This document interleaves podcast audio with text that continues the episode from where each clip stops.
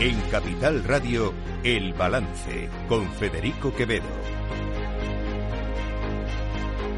Señoras y señores, buenas noches, bienvenidos este jueves 16 de noviembre de 2023, son las 8, una hora menos, en las Islas Canarias. Escuchan la sintonía de Capital Radio. Les invito a que nos acompañen desde ahora hasta las 10 de la noche aquí en el balance, porque les vamos a contar toda la actualidad de esta, de esta jornada. Ya tenemos presidente del gobierno. Desde hoy, bueno, mañana jura, él lo promete, el cargo a las 10 de la mañana delante de Su Majestad el Rey Felipe VI, pero ya desde hoy es eh, de nuevo presidente del gobierno por segunda, su segunda legislatura, elegido por una mayoría de 179 escaños. Es verdad que, que de las veces que de las tres veces que Pedro Sánchez ha sido elegido presidente del gobierno, una una moción de censura, la otra tras unas elecciones, eh, es la vez que ha tenido un, respaldo mayor en el, en el Parlamento. Esto es un hecho. Y es como es un hecho que ayer eh, Alberto Núñez Feijó, el líder del Partido Popular, reconoció, eh, sin lugar a dudas, la legitimidad de, de, de este resultado, de esta mayoría parlamentaria que le permite a Pedro Sánchez gobernar intentar gobernar otros cuatro años más. Ya veremos, habrá mucho tiempo por analizar si la legislatura eh, va a durar o no va a durar cuatro años, ya veremos cómo comienza y sobre todo ya veremos cómo continúa, ¿no? Hay mucho tiempo por delante todavía, pero ahí está, la legitimidad sin duda. De hecho, hoy eh, Feijó se ha levantado, se ha acercado al escaño de Pedro Sánchez, le ha dado la mano, eso sí, creo que ha cometido, en mi opinión, el error de añadirlo de mm, eh, así no es usted va a ser usted responsable de lo que pase en fin yo creo que no debería haberle dicho nada haberle dado la enhorabuena.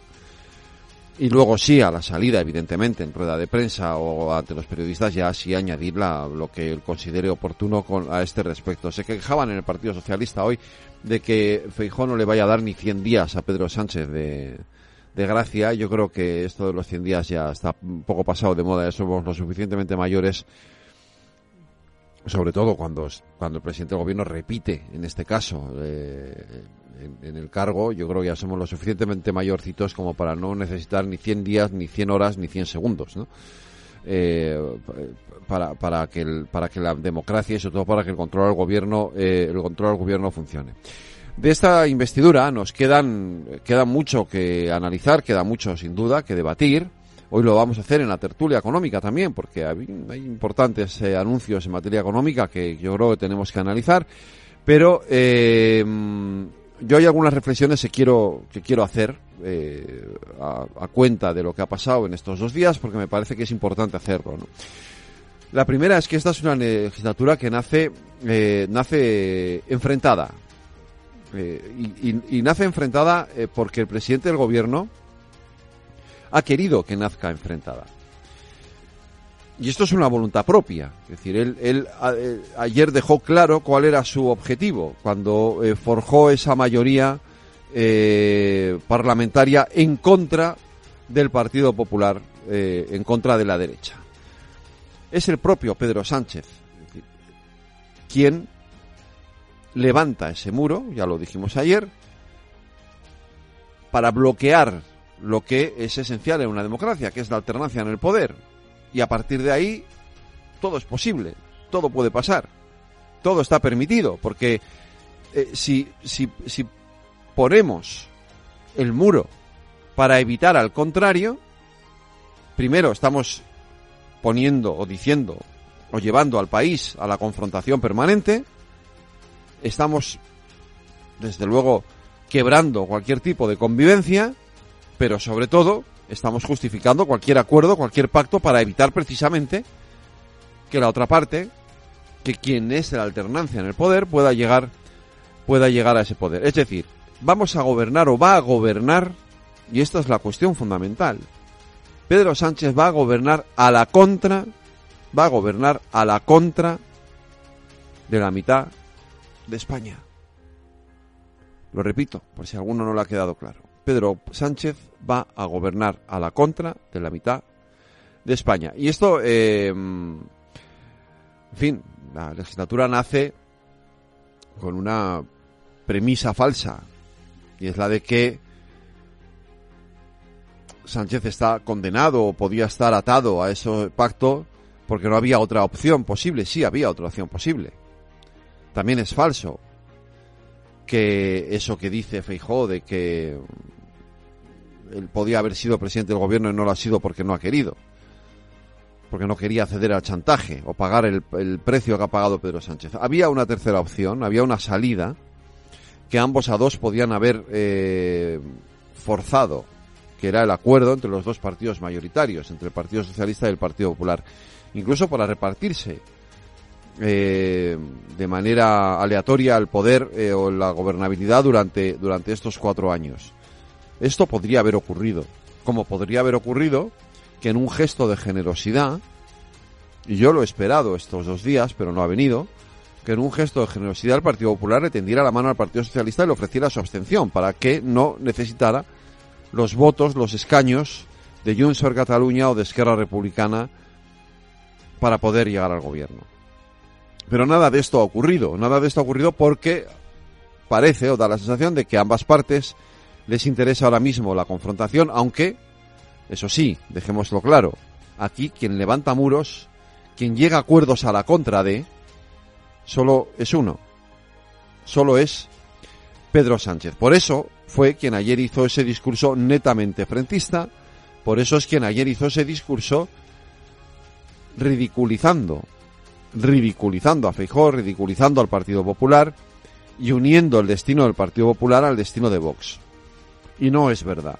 De hecho, ayer había una diferencia clarísima entre el discurso de Alberto Núñez Feijóo y el discurso de Santiago Abascal. Feijóo hizo un discurso duro, correoso, es verdad, pero no hiperbolizó en ningún momento su discurso. Sí lo hizo Santiago Abascal, llamando dictador, traidor, diciendo que tendría que comparecer ante los jueces y que habría de, que meter en prisión a Pedro Sánchez. Yo creo que hay dos maneras muy diferentes y muy distintas de afrontar los debates parlamentarios y es evidente que la manera que tiene de hacerlo Vox, que encima después de, abandonaron el Congreso cuando no tenían que haberlo hecho, esta mañana ni siquiera han aparecido por allí, ya saben que además de fachas son vagos, esto es evidente, pero ese no es el perfil que quiere eh, forjar Alberto Núñez Feijóo durante estos cuatro años. En cualquier caso, la legislatura comienza hoy, hay muchos retos por delante, Habrá que seguir hablando de la amnistía, no nos queda otra porque esa ley va a estar ahí, pero también habrá que seguir hablando de otras cuestiones. Y es importante que el gobierno se ponga a trabajar. Hay que desearle lo mejor en cualquier caso. Va a estar ahí. Eh, va a ser el gobierno que tengamos durante los próximos cuatro años. Y ojalá Sánchez, que ha asumido en estas, en estas 48 horas el relato del independentismo, abandone ese relato y se permita, se permita la decencia de intentar llegar a algún tipo de acuerdo con el principal partido de la oposición, porque el país ahora mismo lo requiere y lo necesita.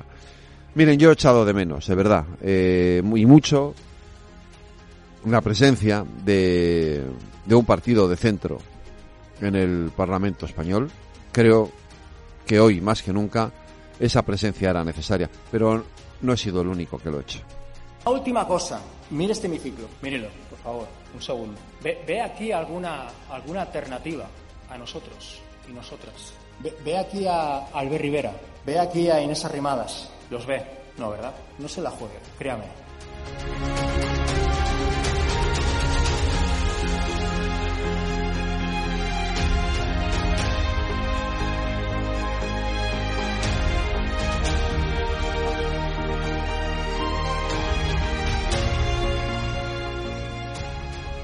Todo el análisis de la actualidad en El Balance con Federico Quevedo.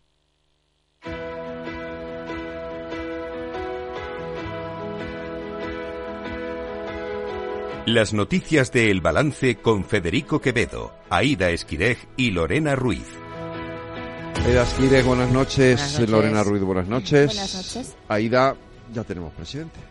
Sí, con el voto favorable de su grupo, aunque con avisos, Sumar, Esquerra, Junts, Bildu, PNV, Bénega y Coalición Canaria, Pedro Sánchez consigue la mayoría absoluta en primera votación y revalida la presidencia del Gobierno. Al haber alcanzado el voto favorable de la mayoría absoluta de los miembros de la Cámara, declaro otorgada la confianza del Congreso de los Diputados a don Pedro Sánchez Pérez Castejón, lo que comunicaré a Su Majestad el Rey a los efectos de su nombramiento como presidente del Gobierno. Tras las palabras de la presidenta del Congreso, Francina Armengol, que esta tarde ha comunicado al rey Felipe VI la elección de Pedro Sánchez como presidente del Gobierno, el ya líder de la oposición, Alberto Núñez Feijóo, se ha acercado a Pedro Sánchez tras la votación a estrecharle la mano y le ha dicho que esto es una equivocación. Feijóo asegura que su formación va a seguir trabajando por nuestro país y que están preocupados por la situación que da comienzo ahora. Una equivocación, la de ceder a las exigencias de Junts y Esquerra, que según Feijóo le costará muy cara a España. Le he dicho al presidente del gobierno que esto era una equivocación, pero él es el responsable de lo que acaba de hacer. ¿Vamos a seguir trabajando por nuestro país? La respuesta es que sí. Estamos preocupados por la situación en la que entra este presidente sometido a un contrato mensual que ha de suscribir el independentismo. La respuesta también es que sí. Y antes de proceder a la votación, Sánchez ha tomado la palabra, ha agradecido a sus compañeros de partido la confianza depositada en él y que soporten los insultos y los señalamientos de otros partidos y de medios de comunicación. Al resto de socios les ha agradecido que hayan elegido seguir avanzando y critica la actitud de la oposición con el gobierno. Cuando las ciudadanas y los ciudadanos emiten su voto, con el mismo voto, están eligiendo al tiempo, el gobierno y a la oposición democráticamente.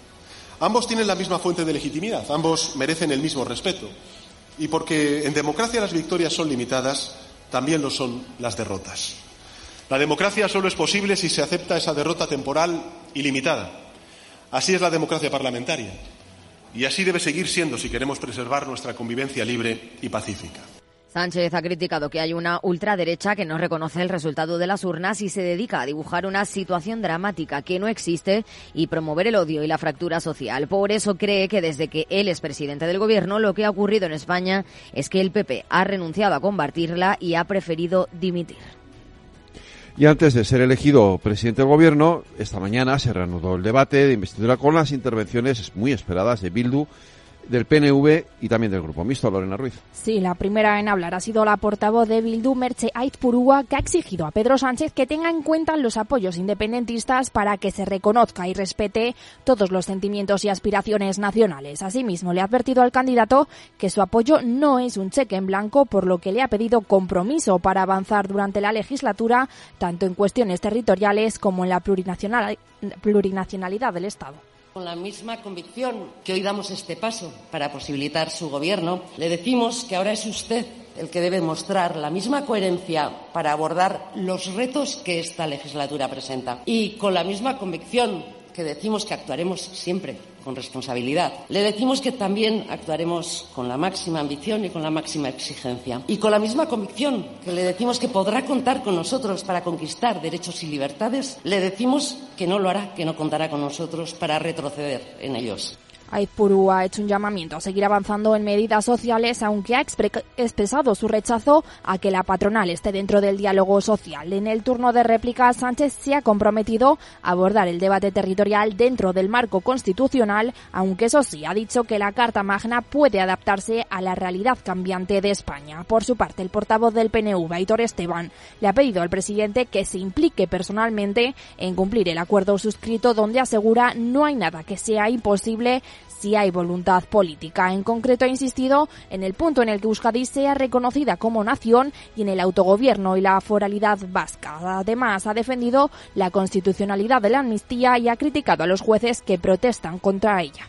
Esto es un golpe de Estado, dicen. Recursos al Tribunal Supremo para que impida reunirse a las Cortes, llamadas a la desobediencia de la policía, guardias civiles que se inmiscuyen en política y hablan de derramar hasta la última gota de su sangre, jueces manifestándose. ¿Pero esto qué es? ¿Dónde queda la separación de poderes cuya bandera los jueces dicen enarbolar?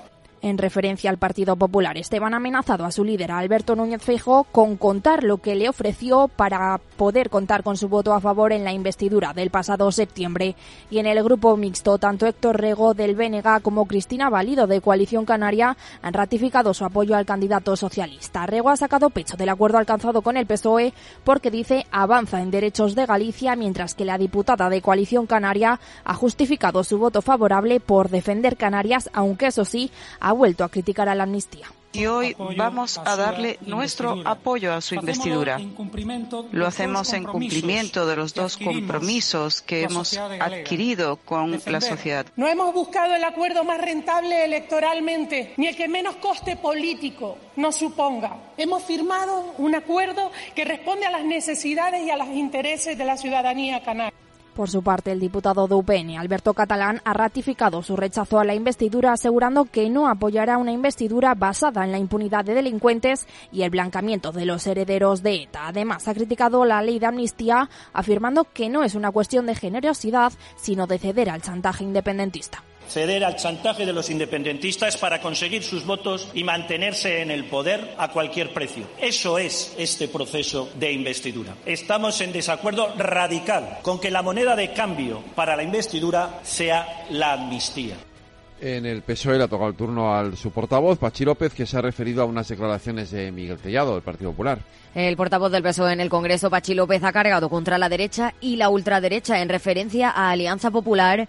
Ha asegurado, no somos los socialistas los que nos erigimos en defensores únicos de la Constitución cuando la realidad fue que su grupo parlamentario se partió por la mitad para votar en contra y ha dicho, en referencia a la subida de las pensiones, del salario mínimo, de las becas, etcétera, que la igualdad se defiende con todo lo que ha hecho este gobierno y con todo lo que el PP ha votado en contra. Pachi López ha criticado al PP por sus acuerdos con Vox y le ha pedido que deje de alimentar a la bestia. Y alimentan a los que asaltan las sedes socialistas. No sigan alimentando a la bestia porque acabará devorándolos. No conviertan su frustración por no tener el gobierno en invitaciones al odio, porque igual se creen que atacan a los socialistas. No, atacan a la democracia, porque la democracia es justo lo contrario de lo que chillan esos voceros nocturnos. Referencia también de Pachi López a las declaraciones del vicesecretario de Organización del PP, Miguel Tellado, en las que afirmó que Sánchez se debería ir de España en un maletero de un coche. Cree López que cuando uno dice eso, lo único que hace es definirse a sí mismo como un antidemócrata y él sí que debiera salir de esa Cámara por la puerta de atrás. El Popular le ha contestado tras permitirle a Armengol intervenir en la sesión. Le ha dicho que el PP condena la violencia siempre, no como el PSOE, que la alienta cuando la perdonan y la amnistían y le ha pedido que respeten las manifestaciones pacíficas de los ciudadanos. Ha sido usted un ejemplo de moderación sin precedentes y un ejemplo de cómo templar la vida política de este país, que es lo que pretende el nuevo gobierno. Mire, yo le quiero aclarar. Silencio, por favor. Silencio. Señor López, le quiero aclarar a usted y a su grupo que quien patrocina esta moción de censura es un fugado de la justicia. Le diré que se nos ha atribuido que alentábamos la violencia. Ustedes la alientan en el momento que la perdonan y en el momento que la amnistían. La Eurocámara, eso sí, va a debatir el próximo miércoles el impacto que pueda tener la ley de amnistía, Lorena. Sí, la propuesta del debate ha salido adelante con el apoyo del Partido Popular Europeo, de los liberales y del Grupo de Europeos y Reformistas. Concretamente, se debatirá sobre la situación del Estado de Derecho en España tras el acuerdo entre el PSOE y Junts y deberán estar presentes tanto la Comisión Europea como el Consejo. Desde el Partido Popular celebran esta decisión en Europa, mientras que los socialistas y demócratas europeos han lamentado que los populares estén abandonando la mayoría europea existente para abrazar una alianza de extrema derecha. Por su parte, el vicepresidente de la Comisión Europea ha asegurado que Bruselas está siguiendo de cerca los desarrollos que se están produciendo en España y ha asegurado que se van a valorar basándose en los hechos y en la ley. Y el fiscal general del Estado ha dicho que no puede hablar por la imparcialidad.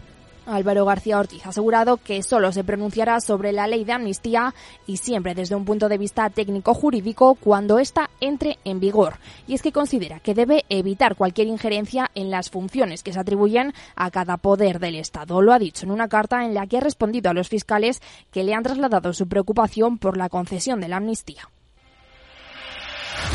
Bueno, y mientras esto ocurría con eso los diputados, los grandes empresarios han cargado también contra la situación política. Aida. En un acto que ha reunido a 1.800 empresarios en el Palacio Municipal de Congresos de Madrid, han rechazado el pacto de Pedro Sánchez con los independentistas. El presidente de la Asociación Valenciana de Empresarios, Vicente Boluda, se ha mostrado muy crítico con Sánchez y pide una consulta a la ciudadanía de esos acuerdos que, según él, atentan contra los pilares básicos de nuestro modelo de Estado de Derecho. Someter el pacto de investidura a una consulta de la ciudadanía sería lo más acertado y de esta forma el Gobierno conocería la opinión de la mayoría de los ciudadanos a la hora de afrontar los compromisos derivados para alcanzar que van a condicionar toda esta legislatura. Nos sumamos a la opinión mostrada por la COE y el Instituto de Empresa Familiar en este momento determinante para el futuro de España, en el que la incertidumbre ha ido en aumento por el pacto alcanzado entre el PSOE y unas formaciones políticas que rechazan el modelo de nuestro país, ha sentenciado Boluda. Por su parte, el presidente de Mercadona, Juan Rocha, ha pedido tranquilidad a la clase política española y que no ponga palos en las ruedas y recalca que los empresarios y los trabajadores son lo que, los que generan riqueza en este país y puestos de trabajo y necesitan un marco de estabilidad las empresas, los trabajadores necesitamos tranquilidad. Si nosotros esta misma, este mismo problema que tenemos en España lo tuviéramos en Portugal, que estamos en plena expansión, nosotros ralentizaríamos las inversiones. Y eso no puede ser. Nosotros tenemos que dar tranquilidad al país y tranquilidad a los, a los españoles y después políticamente que salga el que democráticamente más se crea, pero dentro de un marco de estabilidad para todo el país, que es lo que necesitamos.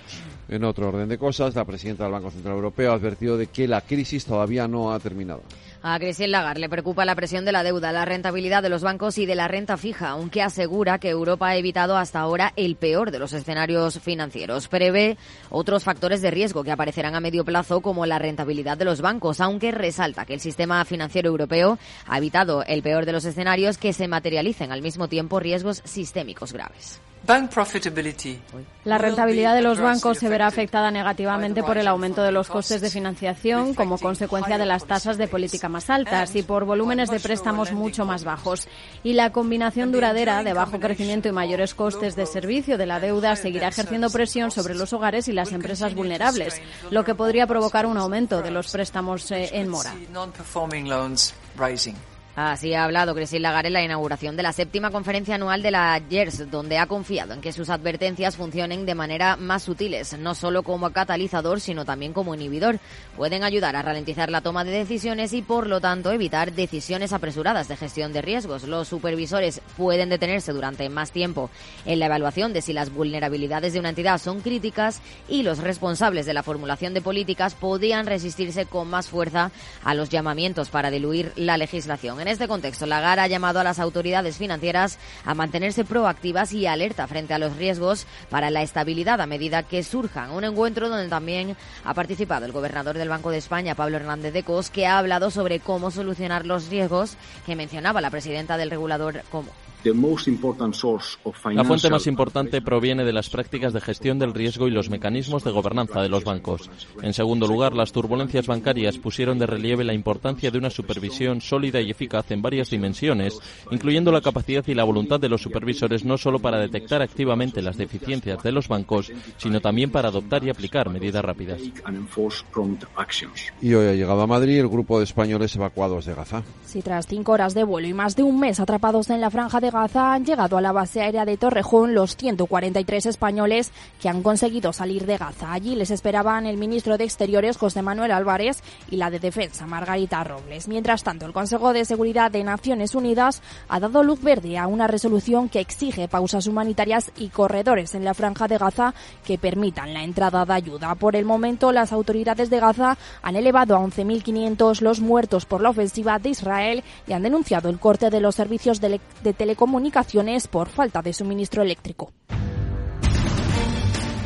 Y en los mercados, Aida Esquiles, ¿qué ha pasado? La bolsa española ha subido el 0,28% y se ha aproximado a los 9.700 puntos, al contrario que la mayoría de plazas europeas. El IBEX 35 ha cosechado su tercer mejor resultado de 2023, consiguiendo permanecer al alza gracias al tirón de las renovables y en concreto de Iberdrola, que se ha apuntado un 2,13% en la sesión. Los que peor lo han hecho han sido Repsol, que ha caído un 2,34% al verse lastrado por las fuertes caídas del petróleo, SACIR y Bankinter. En el mercado continuo. Talgo se ha disparado un 12% tras confirmar el interés de un inversor húngaro en lanzar una OPA a 5 euros por acción. Y como siempre terminamos en Latinoamérica. Pues hoy terminamos en Chile porque su presidente Gabriel Boric ha asegurado que el referéndum que tendrá lugar en diciembre será el último intento de reforma constitucional en este país. Ha declarado que sea cual sea el resultado, el proceso constitucional llegará a su fin. Unas declaraciones que tienen lugar unos días después de que el mandatario haya recibido la propuesta de constitución por el país que ha redactado el Consejo Constitucional y que se votará el 17 de diciembre.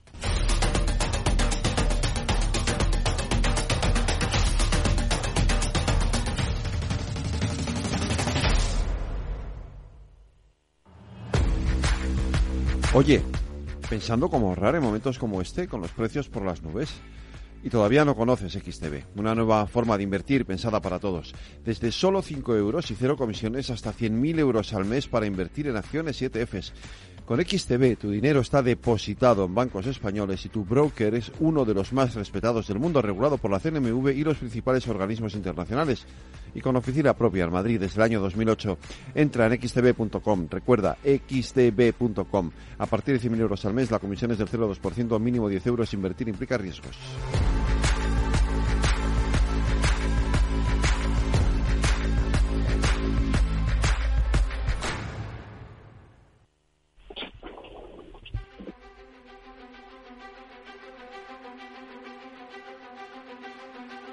Cada día en el balance nos detenemos en lo más destacado de la actualidad económica y lo diseccionamos en la lupa de Laura Blanco.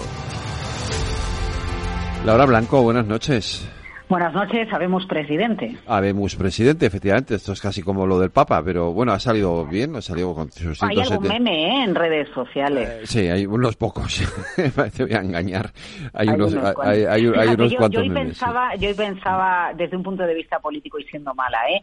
Pensaba Falcon a la una, Falcon a las dos, Falcon a las tres, porque anda que no se le reprochó a Pedro Sánchez en el inicio de la legislatura que utilizara el Falcon, ¿no? Ahora, por suerte, no hablamos del Falcon y hablamos de otro tipo de cuestiones. No, no porque sea mejor hablar de amnistía que de Falcon, pero madre mía, ¿eh? Cuando la opinión pública la coge con un tema para tirar por tierra lo que hace un gobierno, ¿qué culpa tendría el Falcon? Eh? Pobre Falcon, ¿verdad? Eh, eh, pero bueno, la verdad es que hay que reconocer que todos los presidentes del gobierno, yo creo que de esto no se ha librado casi ninguno, han abusado un mm. pelín, un pelín, digamos, ¿no? De, algunos de estos medios eh, de transporte mm, que son específicamente para las cuestiones del gobierno, no para otros temas. Pero yo creo que todos han, se han cogido algún helicóptero o algún fancon de más eh, en, sus mandatos. Oye, una mm. cosa, porque no suele ser habitual que cuando se produce una investidura los empresarios eh, hablen tan claramente como lo ha hecho hoy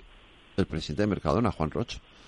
Mm. Bueno, yo creo que Juan Roch siempre habla claro, ¿no? Eh, y, hoy tenía la oportunidad, participaba en un evento, había medios de, comunicación y al final pone encima de la mesa eh, la, la, realidad de la incertidumbre, eh, porque él acaba diciendo que la división entre los españoles no es buena, que si él se encontrara con la misma situación en Portugal que ahora sucede en España, porque en Portugal Mercadona está presente, tiene algunos centros, pero pero es, eh, está entre comillas aterrizando, aunque ya lleva tiempo, no es un país donde tiene un plan de expansión, pues que si fuera la inversa, sin que se encontrara con la situación española, pues que claro se replantearía lo que está haciendo ahí.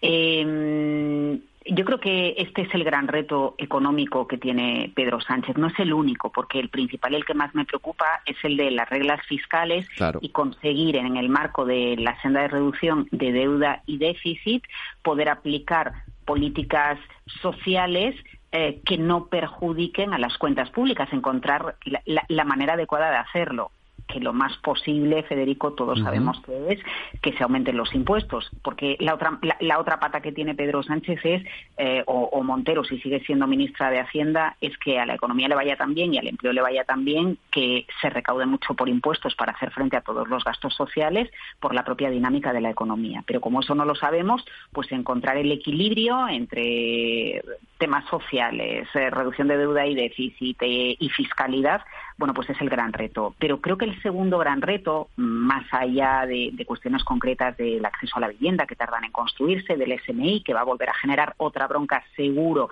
en el ámbito del tejido productivo, es, el, es, es la relación con los empresarios, ¿no? y, creo que no sería bueno para España que tengamos otra legislatura marcada por la tensión con los empresarios. No sé hasta qué punto el hecho de que PNV, sobre todo, ¿eh? no miro tanto a Jones, pero el hecho de que PNV eh, le haya brindado su apoyo al gobierno va a conseguir calmar un poquito la tensión que, se ha establecido con los empresarios. Fíjate que hoy hasta estaban los desmentideros la posibilidad de que el Ministerio de Industria fuera para el PNV, ¿eh? porque se ha llegado a, barajar esa posibilidad a lo largo de a lo largo de las últimas horas. Eh, el hecho de que tenga menos fuerza Podemos puede ayudar a que la relación con, con el tejido productivo sea un poquito mm, menos tensa, ¿no? Pero bueno, ahí está Sumar y ahí está Yolanda Díaz, entonces no sé realmente qué es lo que puede suceder. Juan Roch nunca ha tenido pelos en la lengua. Eh, creo que tiene razón en el mensaje que da, pero eh, reflexionemos también un poco sobre los mensajes que dan los empresarios. Y me explico. Mira, cuando estuvimos con, con CaixaBank en Valencia, cuando publicó resultados, le preguntamos por toda esta situación y él al final vino a decir, mira, es que el 90, eh, eh, analizándolo un poco con declaraciones de Ana Botín, que también han ido en el sentido Juan Roch, ¿no? Y, también hablando de los impuestos y de que no se puede, eh, que, hay que hay que velar por el tejido productivo. Claro, la, la reacción de CaixaBank fue, es que el 90% de nuestro negocio es España. CaixaBank no puede decir me voy de España a otro país porque el negocio en España no me va bien, no es una empresa de infraestructuras internacionalizada, no es una Inditex, no es una Repsol. Bien, bueno, cuidado porque el caso de Mercadona es el mismo. Mercadona tiene unos cuantos establecimientos en Portugal, pero Juan Roche dice, si pasara lo mismo en Portugal, ralentizaría inversiones. En, en, España no puede ralentizar inversiones, porque el negocio core de Mercadona es España. Entonces, precisamente porque hay empresas core en España que tienen el 90% de su negocio aquí, llámese Mercadona, llámese CaixaBank, lo que necesitamos como país es que haya buena relación entre las grandes marcas y grandes empresas españolas con el, con el gobierno, más allá de que eh, bueno, pues ellos, luego los empresarios den sus mensajes, porque al final lo que quiere todo el mundo para su economía es estabilidad y tranquilidad. Claro, y eso es lo que, lo que entiendo que algunos empresarios ahora mismo no tienen claro que vaya a ocurrir, ¿no? Es una legislatura que nace con cierto en medio de ciertas incertidumbres, ¿no? Eh, pero bueno, mm. luego hoy analizaremos también en la tertulia económica todas esas promesas que ha hecho el presidente del gobierno, esas promesas económicas. Eh, bueno, fíjate, hoy CEPSA, por ejemplo, anunciaba eh, pérdidas en los nueve primeros meses del año derivadas del impuesto a las compañías energéticas, otra gran empresa de, nuestro país. Así que, bueno, pues la clave es hacia dónde vamos a, caminar con las grandes empresas porque necesitamos más grandes empresas y que las grandes arrastren a las pequeñas. Por cierto, eh, hay muchos retos económicos de Sánchez, pero luego también el calendario marca algunos hitos, algunos eventos y algunos titulares y a finales de primavera tenemos que tener nuevo gobernador o gobernadora del Banco de España. Lo digo por si lo quieres comentar en la tertulia. Ah, pues ¿Quién Pablo Hernández de, de cosa? Sabes que él pues se barajó como ministro en el caso de que gana el PP, pero era imposible porque él era gobernador del Banco de España, ¿no? Eh, bueno, eh, ¿quiénes van a repetir en las carteras económicas o no? Y, quién va a ser el nuevo gobernador o gobernadora del Banco de España eh, entre, entre las incógnitas de, los próximos días y próximos meses. Pues mira, vamos a hacer esa quiniela hoy en nuestra tertulia económica. Luego se lo preguntamos. A, tus contertulios. Luego se lo pregunto y tú, lo, y tú los escuchas. El lunes más lupa aquí en el balance. Eh, Laura. Buenas noches, Federico. Buenas noches. ¿Sabe qué pensión le puede quedar cuando se jubile? Este fin de semana con Expansión consiga gratis el nuevo manual de pensiones y planes privados. Descubra la mejor manera de afrontar su jubilación con casos prácticos y ejemplos muy útiles. Todas las respuestas a sus preguntas. Un libro imprescindible que le ayudará a tomar las mejores decisiones. Este fin de semana gratis con Expansión. En la era de la realidad virtual y teletrabajo, las empresas utilizan cada vez más los servicios en la nube e Internet se convierte en la nueva red corporativa. Pero la nube no siempre es un entorno muy seguro. Zscaler, con su nuevo y radical modelo Zero Trust, asegura usuarios y cargas de trabajo tanto de aplicaciones públicas como privadas. Descubra más en zscaler.es.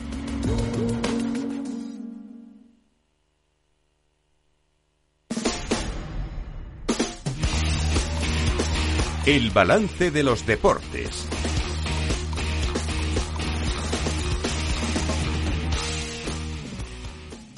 Alex Domínguez, buenas noches. Hola, buenas, ¿qué tal? ¿Cómo estamos? Tenemos ese partido de la selección española 1-3, ¿no? Ha terminado el, ese partido contra Chipre.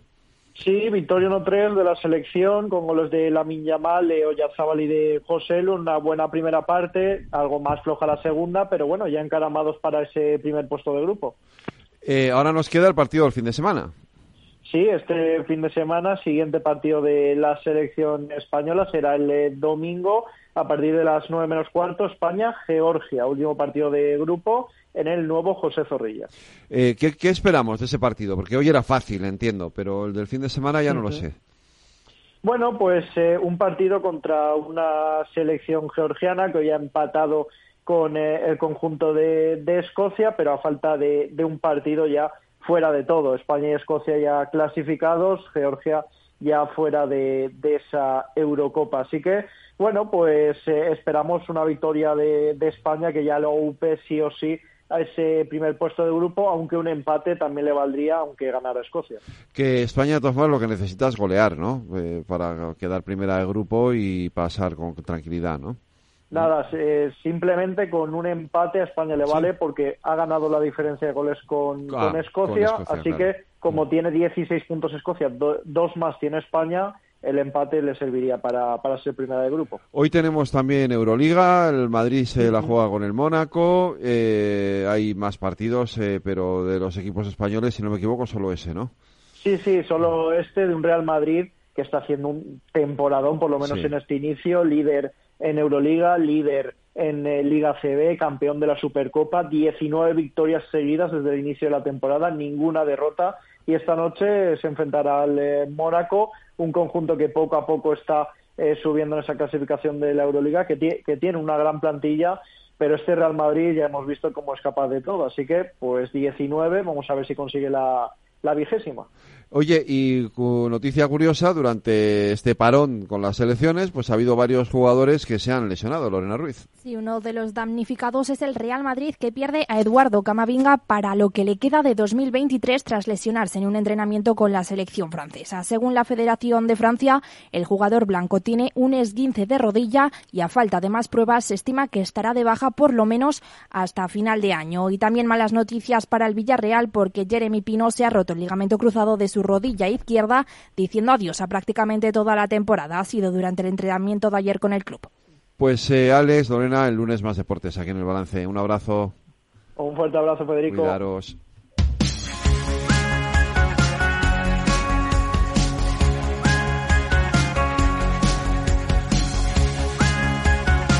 En el balance, Rafa también entrena con Patricia Guzmán.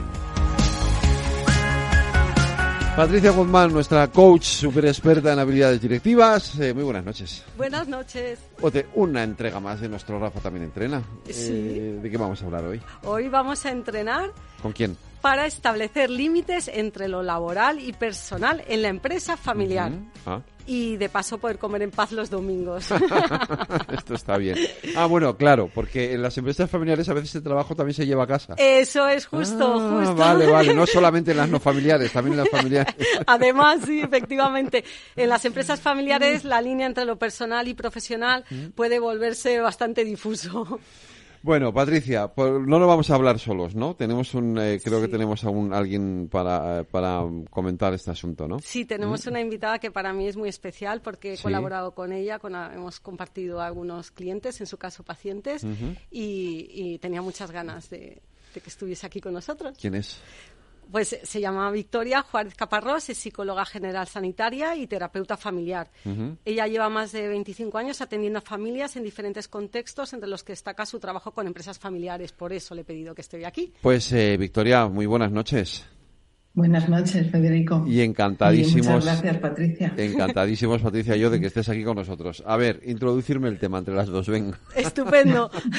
bueno, pues si te parece, Victoria, voy a dar yo unos datos y luego nos ponemos enseguida en materia.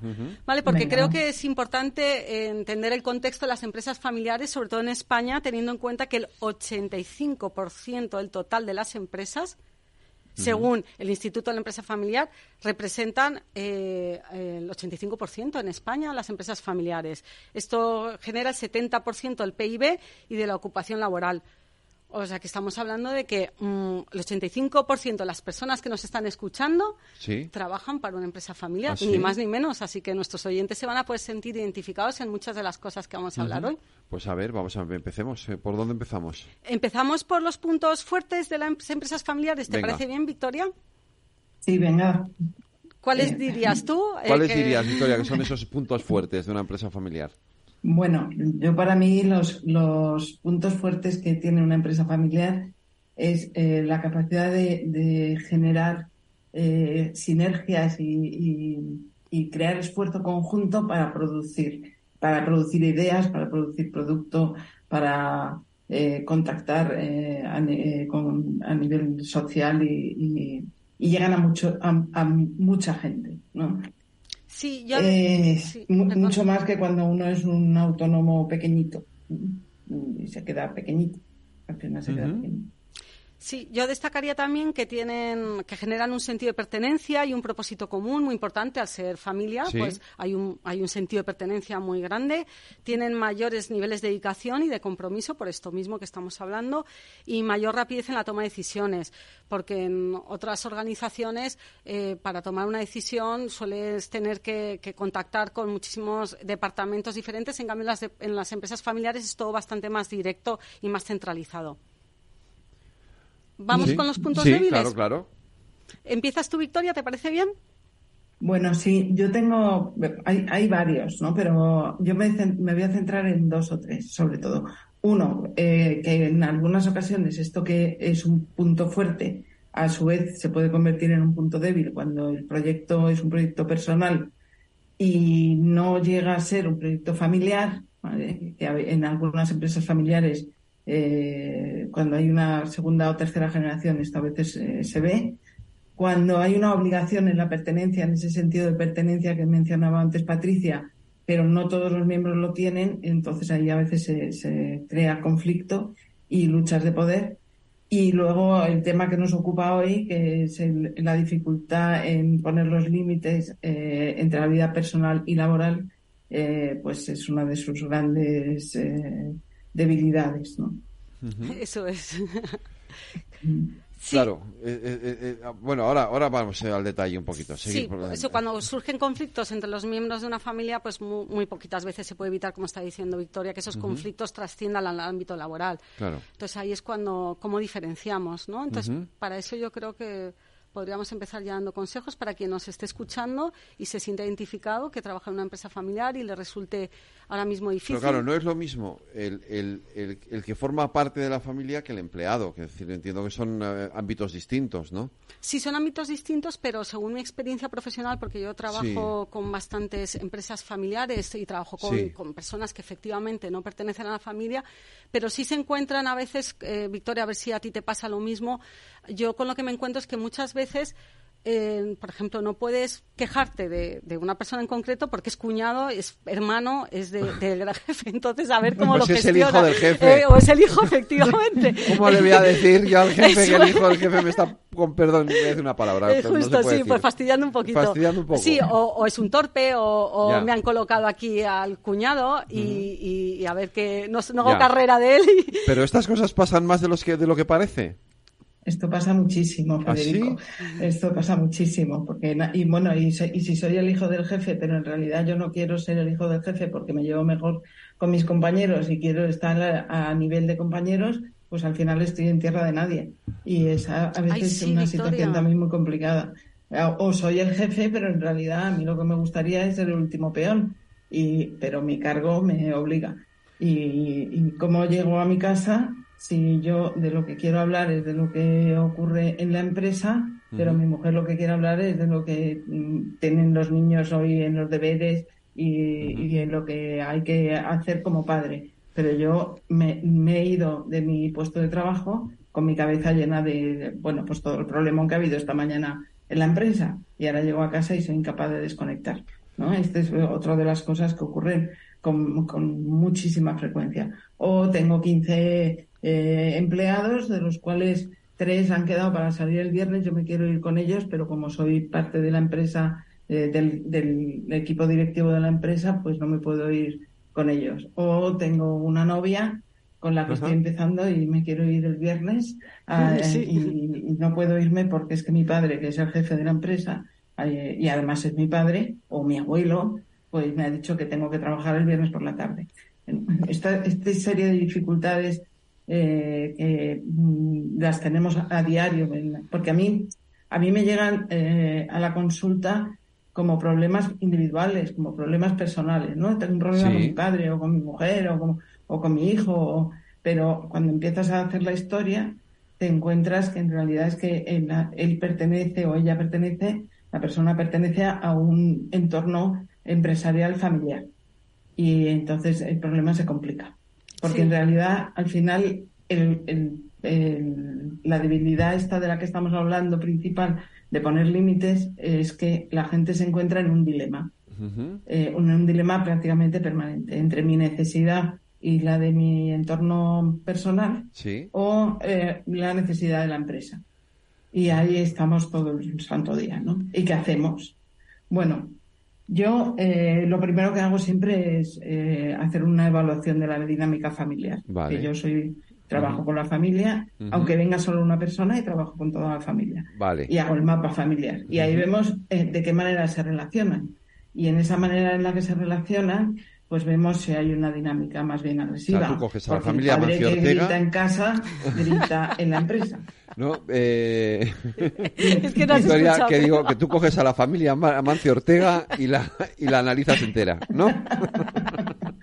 claro, porque si tenemos que ver cuáles cuáles son las posibilidades que tiene esta persona para poder poner encima de la mesa sus necesidades, porque el dilema es mis necesidades o las del otro. Pues, ¿y cómo las pongo yo encima de la mesa? Pues a través de uh, algunos elementos que utilizamos mucho, ¿no, Patricia? La empatía, la asertividad, hacemos dinámicas, trabajamos con, con, los distintos miembros de la familia, ¿no? Bueno, yo trabajo haciendo escenas, por ejemplo, ¿no? Escenas concretas. Eh, estamos comiendo el domingo, ¿no? Ya que ha dicho Patricia lo de comer el domingo, y queremos hablar pues de, las cosas que le han ocurrido a los chavales, eh, a los pequeños de la casa, lo que ha pasado en el colegio, la vecina de enfrente. Queremos hablar de cosas cotidianas, familiares, domésticas.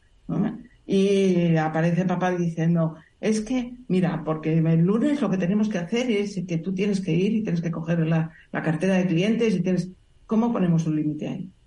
Bueno, pues alguien tiene, alguien tiene que tomar la voz cantante y con mucha firmeza, con mucha educación y a la vez mucho cariño, ¿no? Un poco como si fuera nuestro amigo al que le decimos, bueno, yo no tengo ganas de hablar de eso hoy, eh, vamos a dejarlo para otro momento.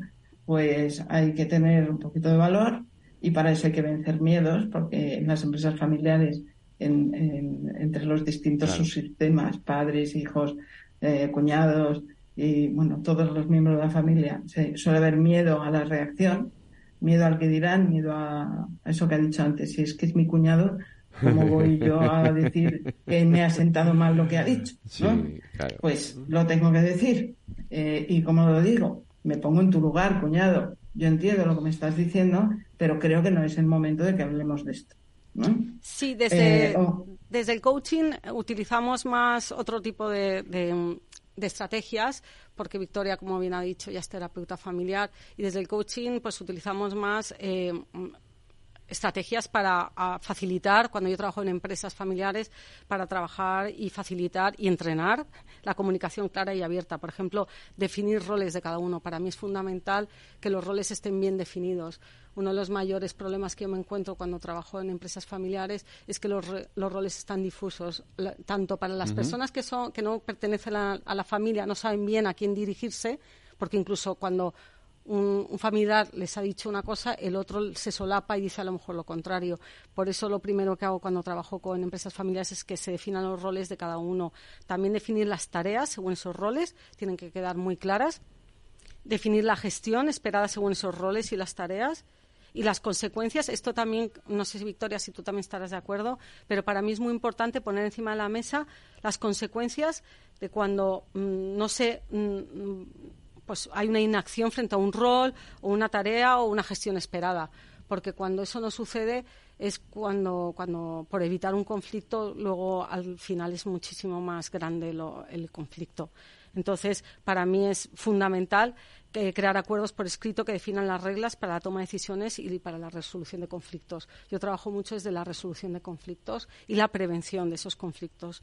Yo si tuviese que destacar algo sería que lo más importante es disponer de mecanismos de solución de conflictos antes de que estos aparezcan en las empresas familiares. ¿Tú, Victoria? yo lo que me encuentro es como en, terapia, lo que me encuentro es el conflicto.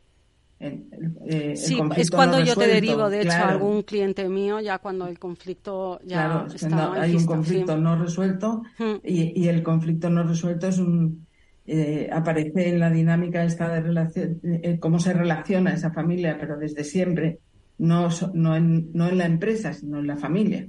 Y eso se traslada a la empresa.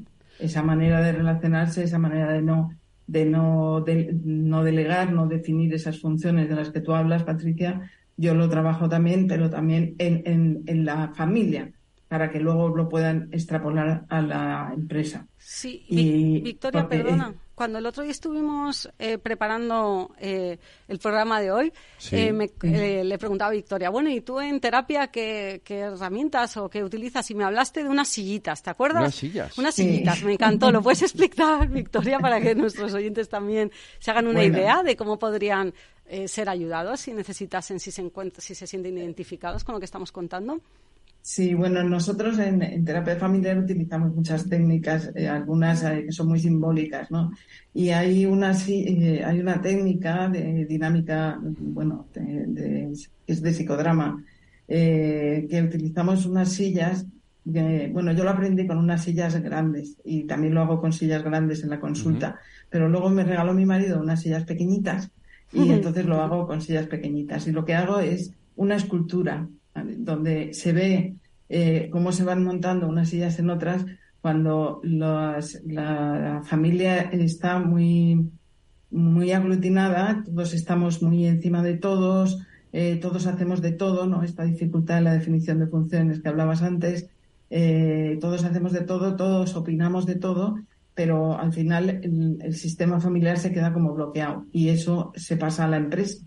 Eh, entonces, eh, con las sillas, yo voy haciendo, voy montando unas sillas encima de otras eh, y se queda una escultura así como en un difícil equilibrio. y entonces son ellos los que a través de, una pregunta que yo les hago van situando las sillas de otra forma, van quitando sillas para que se pueda ver una estructura, un sistema donde se pueda funcionar de otra manera y todos puedan participar, pero cada uno desde un lugar mucho más relajado, mucho más eh, mejor establecido, mejor definido y desde la comunicación eh, empática y asertiva, donde todos podemos decir de todo, pero eh, desde el código del buen trato que yo les llamo, yo llamo, ¿no? donde todos escuchamos a todos, tenemos en cuenta las necesidades de todos sin, sin que tengamos que estar unos encima de otros, ¿no? Esas luchas de poder de las que hablaba al principio. Unas veces utilizo sillas, otras veces utilizo muñequitos de los clics de Playmobil. Sí, eso ah, qué bueno. Animalitos. Sí. Otras veces, bueno, yo utilizo mucho la pizarra y queda muy bien reflejado en la pizarra también, eh, porque utilizo los mapas familiares y en los mapas familiares o como el organigrama en la empresa, a veces hacemos las dos cosas, y, se ven las, las, similitudes de unos y de otros, donde se ven las, bueno, se establecen las relaciones de poder, de autoridad, de rivalidad, todo eso se ve muy bien en, la pizarra, en la, pizarra. Muy visual, mm, sí. Es muy visual porque además utilizo los colorines y, y bueno, pues queda todo como muy vistoso.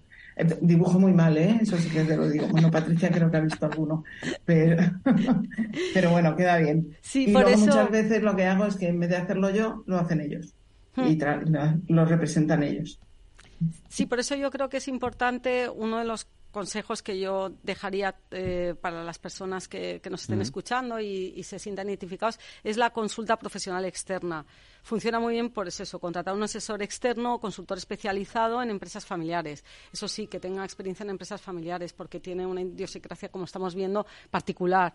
Entonces, un tercero imparcial puede ofrecer perspectivas objetivas y ayudar en la implementación de estas políticas y procesos que estamos diciendo. Pues a nosotros, bueno, a, a mí muchas veces eh, veo que también una de las em, de, de las ventajas que es eh, un consultor externo es poder decir aquellas cosas que tampoco podrían ser dichas eh, y se tomarían de otra forma. Que si lo dice un empleado o eh, tal, sí, ¿vale? Sí, eso es. Entonces yo creo que por eso también es bastante, bastante, es una figura, un consultor externo o en este caso un terapeuta externo, como es el caso de, de Victoria, facilita mucho también muchas, muchas comunicaciones que a lo mejor serían complicadas y que al ser parte, que no somos parte de la familia, son mejor recibidas. Hmm. Sí, siempre una visión externa eh, se recibe muchas veces. Yo digo, voy a decir lo mismo que ha dicho tu padre hace un ratito, pero como lo digo yo, ya, claro. pues, tiene, pues tiene más sentido, ¿no? Entonces, bueno, o sea, ahí se produce un estado así como de relajación y podemos hablar de cosas muy difíciles en, en, en un ambiente distendido y, y, bueno, más, más relajado, más tranquilo y eso permite eh, abrir eh, en algunos, bueno, en la mayoría de las ocasiones, temas que tanto en la familia como en la empresa familiar eh, son temas siempre conflictivos, delicados y tal, ¿no? Pues el establecimiento de los límites es uno de ellos. Yo creo que el que más horas de trabajo se ha llevado, ¿no? Porque por ese dilema entre cubro mis necesidades o cubro las del otro. Y luego hay una cosa que a mí me gusta mucho, mucho hacer con, con, los miembros de la familia, que es, eh, bueno, yo, yo me utilizo dentro del, espacio terapéutico, yo, yo me utilizo a mí, ¿vale? Como un obstáculo. Y hay veces que me pongo en medio, yo tengo un tamaño así como grandote, ¿vale? y, me gusta que pierdan el miedo a moverse ellos también en el espacio. Y hacemos unas configuraciones diferentes. Estos son técnicas de, de dinámica de grupos y de psicodrama. Y por eso me parecía importante que cuando pidáis eh, ayuda a un profesional, pues que sea alguien que, que, sepa de grupos, de configuración de grupo, de manejo de grupo, comunicación en grupal, eh, porque es, es, importante en la empresa familiar eh, que esto se tenga en cuenta. Em, Victoria, vamos a dejarlo aquí, pero lo vamos a retomar en 15 días, ¿vale? Porque nos falta hablar de un libro y yo creo que tenemos que poner más ejemplos y contar más cosas de, eh, este tema, las este empresas familiares tienen miga. Así que lo, lo, retomamos. Muchísimas gracias, Victoria, y muchas gracias, Patricia, por habernos acompañado este ratito aquí en nuestro Rafa también entrena. Gracias. Buenas noches.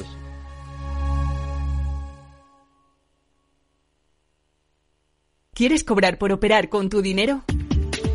Con DarwinX es posible y funciona así. Operas un universo de más de 1.500 instrumentos financieros en condiciones competitivas, con nuestro broker o a través de Interactive Brokers. Y aquí viene lo bueno. Mientras operas, construyes tu track record para nuestra gestora que te paga por tu éxito. Llevamos más de 10 años impulsando el talento. Hemos atraído más de 95 millones de dólares de capital inversor y pagamos a nuestros mejores traders cientos de miles de euros al año en comisiones de éxito. Darwinex, donde no pagas de más y cuanto mejor operas, más cobras. ¿A qué esperas?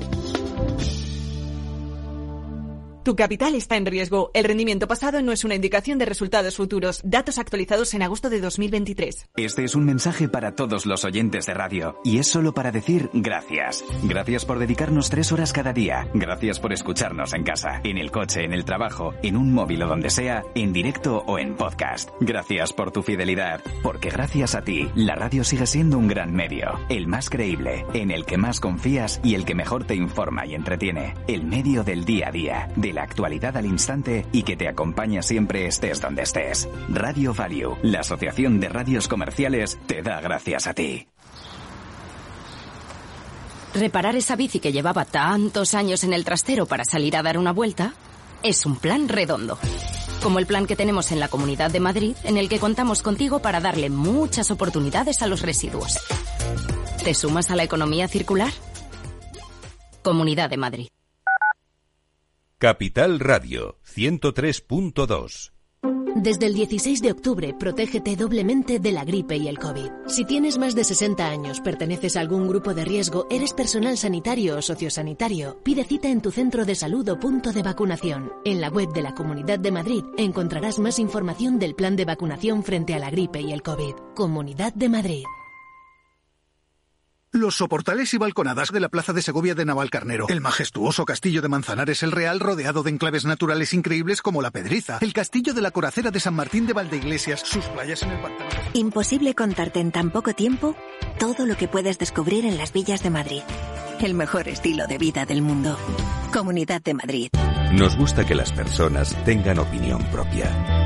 Quienes aquí hablan también expresan su propia opinión no representan la opinión de Capital Radio.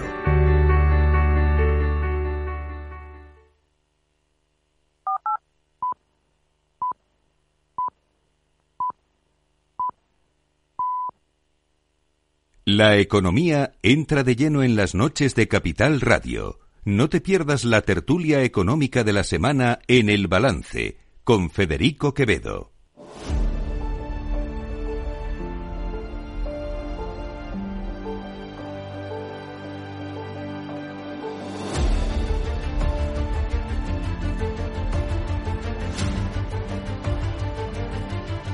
Las nueve de la noche, una hora menos, en las Islas Canarias, en la sintonía de Capital Radio, llega nuestro tiempo de análisis de tertulia económica de todos los jueves, esta gran tertulia económica que tenemos eh, los jueves aquí en el balance. Eh, estamos esperando que llegue Alberto Oliver, diputado de Más Madrid en la Asamblea Regional. A ver qué entendió él, si lo de la fruta que hoy ha habido cierta coña marinera, con perdón, en la Asamblea con este asunto. Bueno, es una broma. Eh, José Luis Moreno, buenas noches. Muy buenas noches. Juan Carlos Lozano, buenas noches. ¿Qué tal? Muy buenas noches. como digo, esperamos a que llegue Alberto. Eh, pero una primera, pues, eh, una primera aproximación a lo que habéis, lo que hemos vivido en estos dos días, más allá de la parte mm, de la que es la cesión, a la concesión o el precio de lo que supone esta investidura en términos políticos, pero tiene su parte económica también. Pero bueno, podéis hablar ahora. sí, bueno, eh, ya que, como dice, ya que lo preguntas, ¿no? Yo empezaría, y los oyentes espero que me entiendan, con una expresión que es, no se la juegue. ¿Esa, esa se la dijo Rufián? No se la juegue.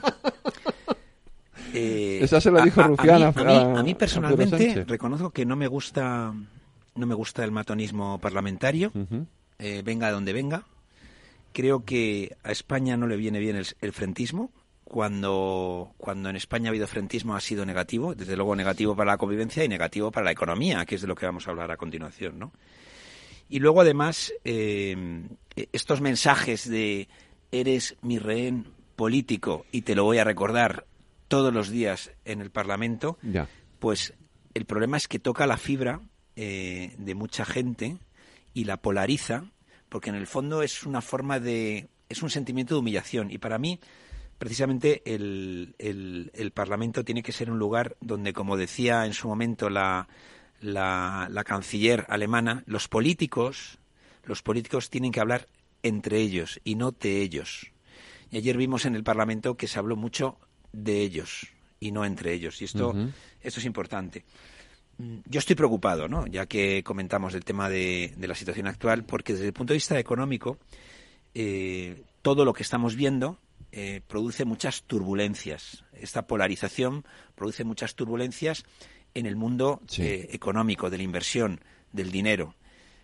porque además, de alguna forma, en la Unión Europea, que acaban de, de vivir momentos complicados con Polonia y con Hungría, eh, con respecto al rule of law, o lo que se llama la separación de poderes, o lo que se llama el lawfare, o lo que se dice la prevaricación. Bueno, pues todo esto, todo esto preocupa a la Unión Europea, que además, eh, pese a lo que muchos creen, eh, aunque no va a ocuparse de todo el problema que tenemos o podemos tener en España, sí se va a ocupar desde el punto de vista de los fondos.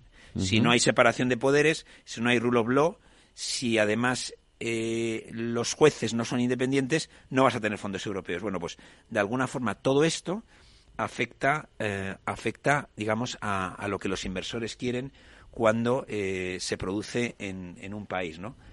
El capital, y con esto termino, el capital disponible eh, para países como el nuestro, que ofrecen estabilidad, previsibilidad y una regulación favorable, es limitado. Si ese capital no viene a nuestro país, va a otros países, a otros países de nuestro entorno, de Europa o de otros países del mundo, ¿no?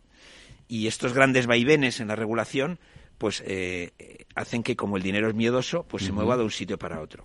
Los, los anuncios antiempresa, yo llamaría anuncios antiempresa, que describen un infierno fiscal eh, creo que son buenos porque todo son, no son buenos para las inversiones porque suben los costes financieros y fiscales y además suben los costes laborales. Y luego, otro de los aspectos que luego hablaremos más en el detalle, eh, otro de los aspectos que también los inversores no ven bien, es cuando se toman decisiones sin tener en cuenta los agentes sociales. Y en esto, bueno, pues la, la COE también, en unas declaraciones de este lunes, habló de que algunos de los anuncios que se habían hecho por parte de la coalición de Sumar y del Partido Socialista que afectan a los trabajadores, pues están fuera de lo que ellos habían pactado eh, hace unos meses en un plazo de tres años. Estoy hablando temas como el salario mínimo, las horas trabajadas, etcétera, ¿no? y, la COE también describía eh, un clima de negocios enrarecido y contra la inversión. Luego veremos los, los detalles concretos de los anuncios que se han hecho, pero en general el ambiente que se está poniendo de manifiesto en el aspecto económico, en el aspecto de inversión en nuestro país, no es positivo y yo estoy preocupado. Y, de verdad, pensar que eh, lo que lo que están denunciando los jueces, fiscales, Consejo General de Poder Judicial, etcétera, no afecta a la inversión es equivocado. Es decir, eh, la inversión tiene un componente jurídico muy importante, que es la seguridad jurídica y la estabilidad. Y en la medida en que tú no ofrezcas esa seguridad jurídica y esa estabilidad, por razones jurídicas, se van a ir. Y si tú, de alguna forma, estás diciendo, mira, en, en España hay dos tipos de personas, los hombres y las mujeres, y los superhombres y las supermujeres. ¿Quiénes son los superhombres y las supermujeres? Las que están por encima de la ley. En ellas, para ellas, no aplica. ¿Y quiénes son este grupo? Todas aquellas que durante 11 años estuvieron eh, preparando, eh, digamos, eh, el camino para hacer una Cataluña independiente. Fíjate, Juan Carlos, que hoy Juan Roch. Efectivamente. Juan Roch ha dicho. Que nunca dice nada. Que nunca, casi nunca. Bueno. Pocas veces. Pocas veces. Eh, ha dicho esto. Si esto me hubiera pasado ahora que estamos en plena expansión en Portugal, si esto me hubiera pasado en Portugal, tendría que estar planteándome. Eh, parar mis, mis inversiones. Claro, esto si lo, si lo miramos desde fuera enlaza perfectamente con lo que ha dicho con lo que ha dicho José Luis, ¿no? Es, es decir, eh, si un inversor extranjero ve este tipo de cosas en un país, lo primero que hace es parar, frenar y decir, bueno, vamos a ver si aquí tengo que poner la inversión que pensaba, si tengo que esperar un tiempo prudente para ver cómo evoluciona o si directamente me tengo que llevar el dinero y, y como dice José Luis, pues lo llevo a otro sitio donde tenga más seguridades y ya está. Bueno, eh, yo eh, me gustaría hacer alguna alguna consideración. Yo no, yo no, a mí me, preocupa todo, me preocupa mucho. Me preocupa el aspecto político desde el punto de vista de frentismo.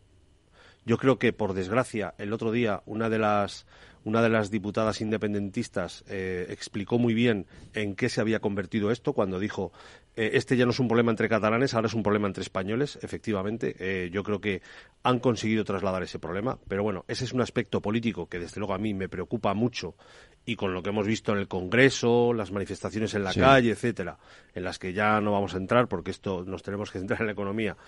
Eh, ese es un aspecto que a mí me preocupa muchísimo, pero también me preocupa el aspecto el aspecto económico. el aspecto económico derivado de toda esta situación. ¿Qué tres puntos me preocupan a mí especialmente en el, en el aspecto económico?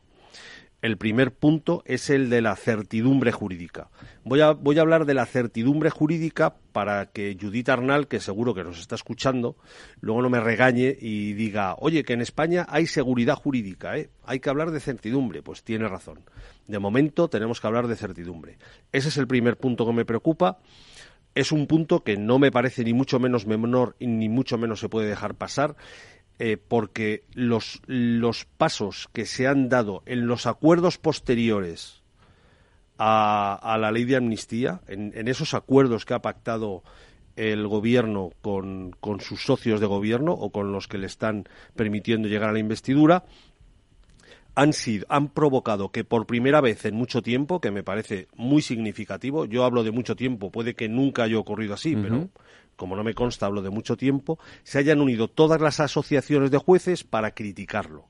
Yo creo que eso es muy significativo y que es un muy serio toque de atención del cual no se debería desviar la atención hacia que si el PP y el PSOE, que si no pactan el CGPJ, pues me parece muy bien, habría que pactar, pero yo creo que eso es un toque de atención muy serio que incide directamente en la certidumbre jurídica y que, como muy bien ha explicado José Luis, eso lleva a la decisión de grandes inversores.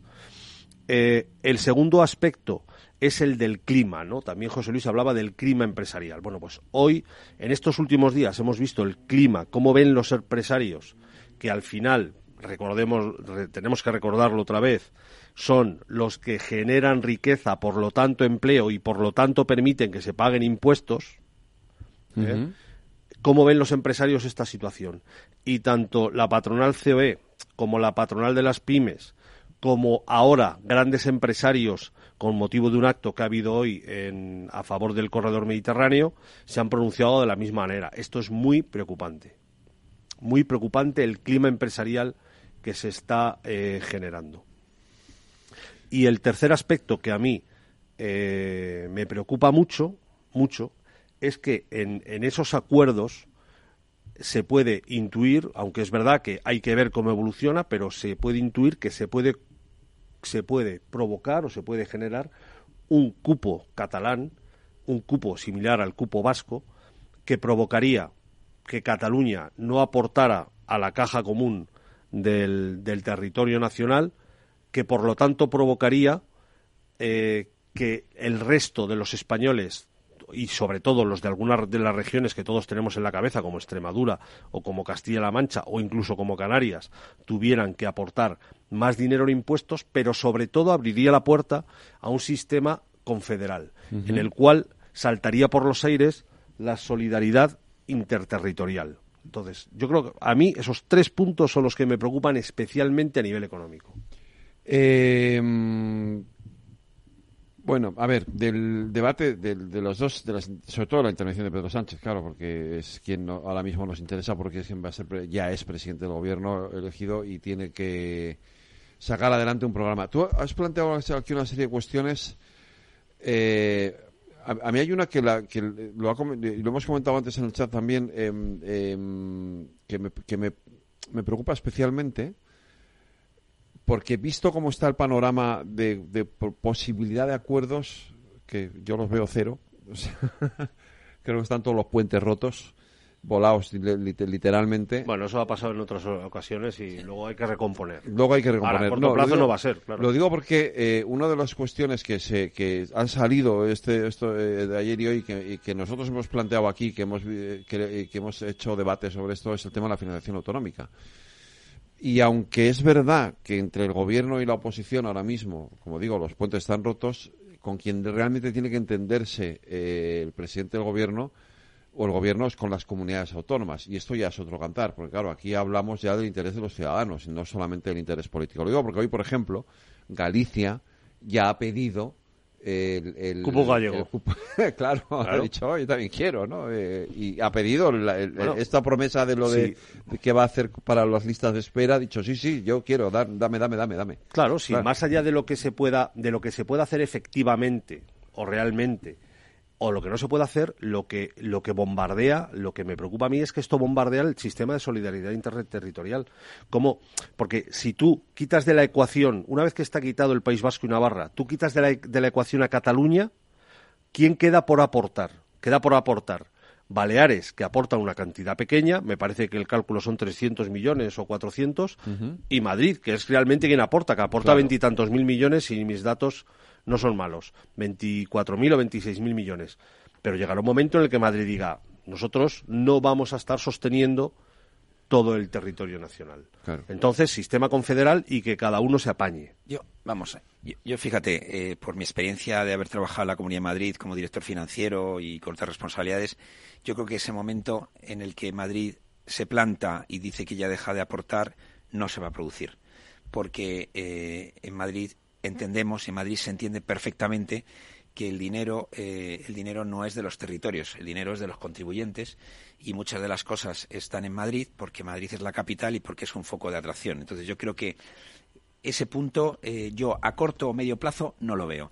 Sí veo eh, que la apertura de la caja de Pandora, si me permitís, que es el sistema de financiación que está atascado desde el año 2012, me parece, si mal no recuerdo, desde el 2011-12, que esos son más de 10 años, bueno, pues es, eh, un problema sobre todo eh, de aquellas comunidades autónomas que realmente por su extensión geográfica, por su población dispersa, por su población envejecida, eh, necesitan mayores fondos. Que los que sus contribuyentes, pero hay muchos contribuyentes de esos territorios que se mueven a otras áreas geográficas, solo faltaba, estamos en un país libre donde cada uno puede establecerse donde quiere, bueno, pues esa financiación es insuficiente. ¿Cuál es el, planteamiento que yo creo que es, eh, haciendo de una necesidad virtud, ha puesto encima de la mesa el Partido Socialista? Bueno, pues eh, deuda que está ahora mismo en el epígrafe de comunidades autónomas, la vamos a pasar a epígrafe de Reino de España, Gobierno Central. Realmente el pasar la deuda de un sitio a otro es, eh, desde mi punto de vista, prácticamente un maquillaje, porque de cara al exterior esa deuda es reconocida en el exterior para cualquier inversor como deuda del Reino de España. Es decir, aunque ponga Comunidad de Madrid, aunque ponga Gobierno de La Rioja, aunque ponga Junta de Galicia, el inversor internacional sabe que esa, esa deuda está soportada eh, implícitamente eh, por el Reino de España.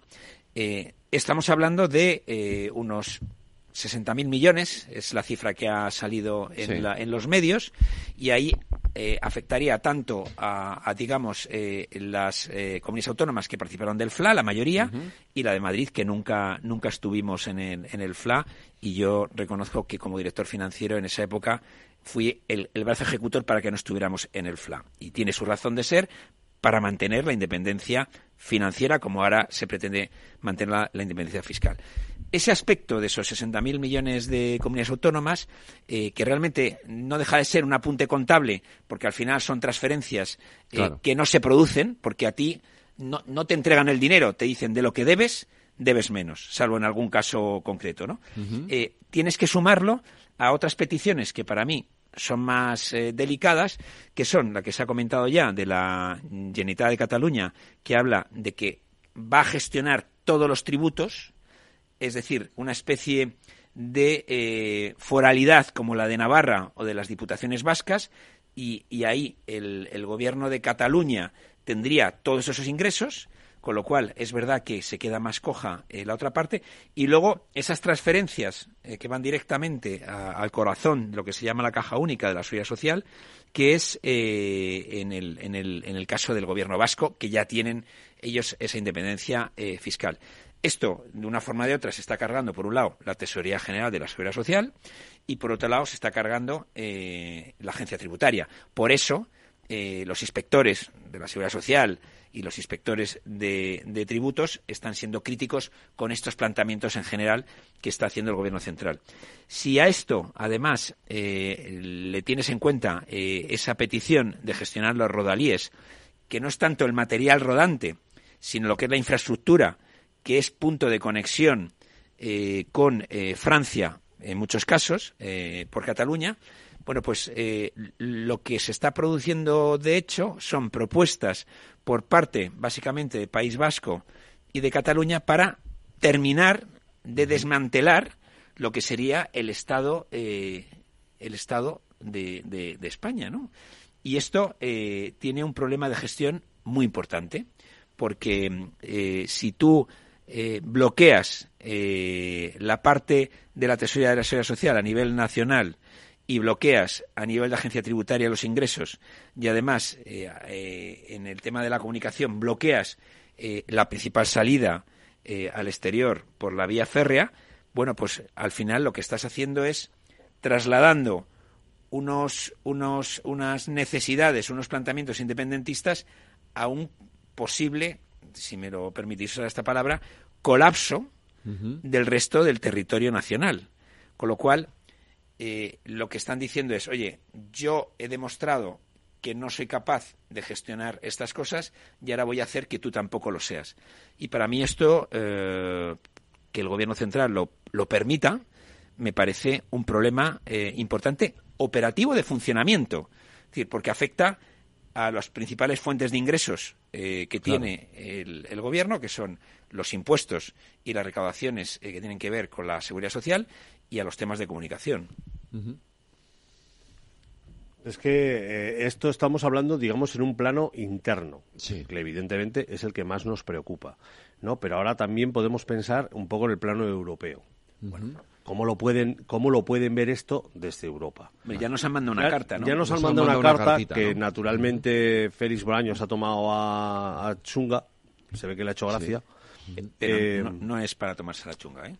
Yo también creo que no, pero pues aquí la tienes. Sí, he traído, he traído la carta. La tiene aquí José Luis, vamos a leerla. vamos a disfrutarla. Y, básicamente la firma el consejero, el consejero de, Justicia, el comisario de Justicia, Didier Reinders. Va dirigida efectivamente tanto al ministro Bolaños como a la ministra Job. Y básicamente yo he señalado aquí tres temas importantes. El primero, que hay una preocupación, eh, eh, en inglés es serious concerns, eh, debido a la posible adopción de una ley de amnistía. Le piden eh, eh, documentación adicional, sobre todo en los temas personales, materiales y temporales, cuál es el alcance. Y la parte más importante es que esto lo piden porque se quieren asegurar que se respeta el rule of law.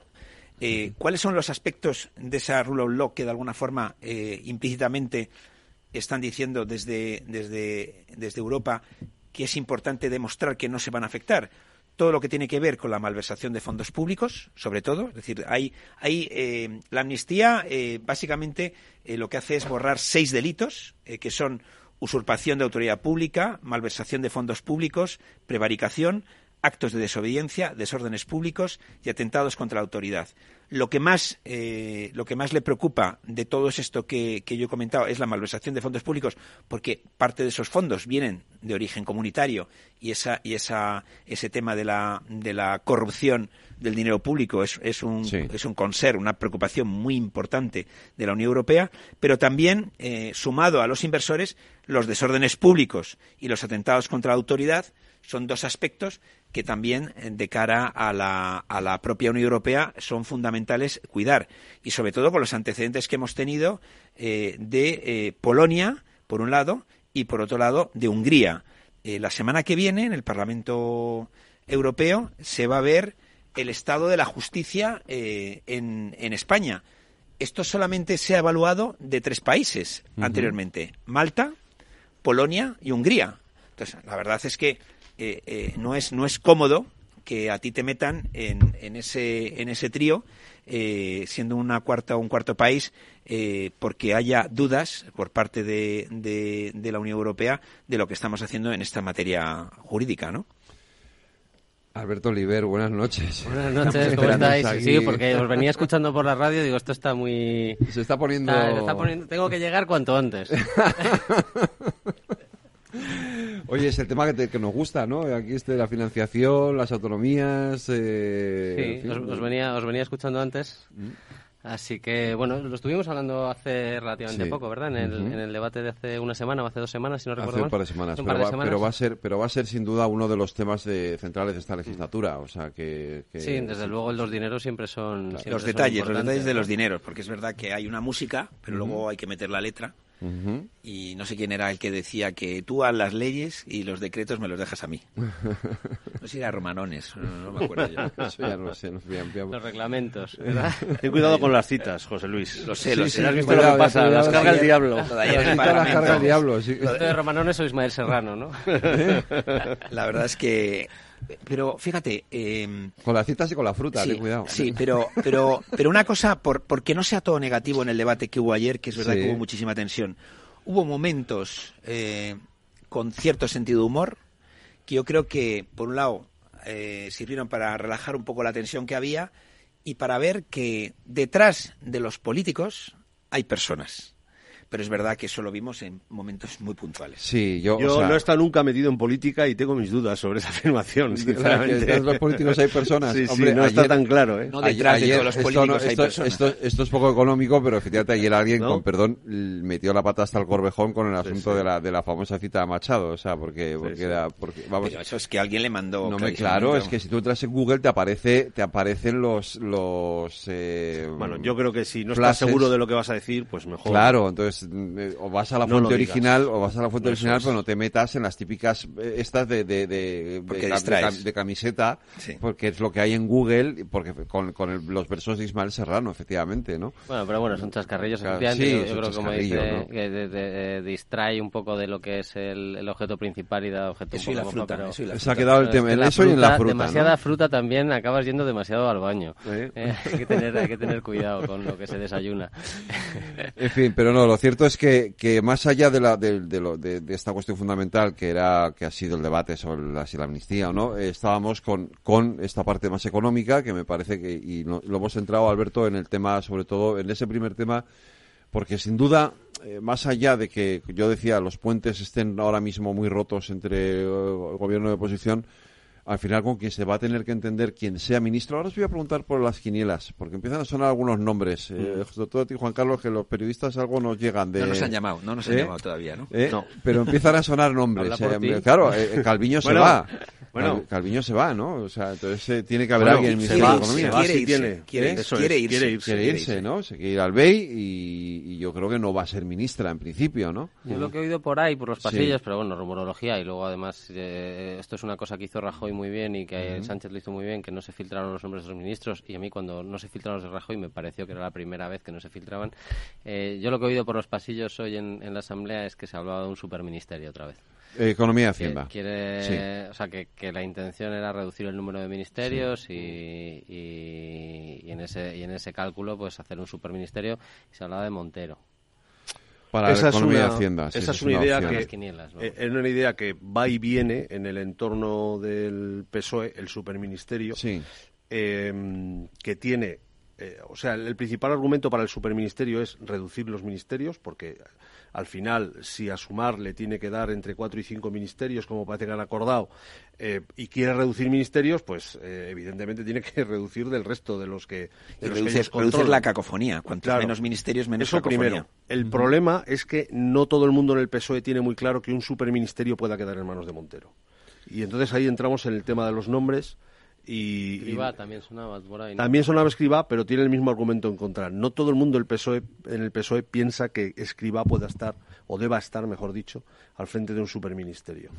Eh, ahí empieza ahí empieza el tema rumorología. Ahí empieza el tema rumorología. Me, pasaba Laura el nombre de Jonas eh, Fernández.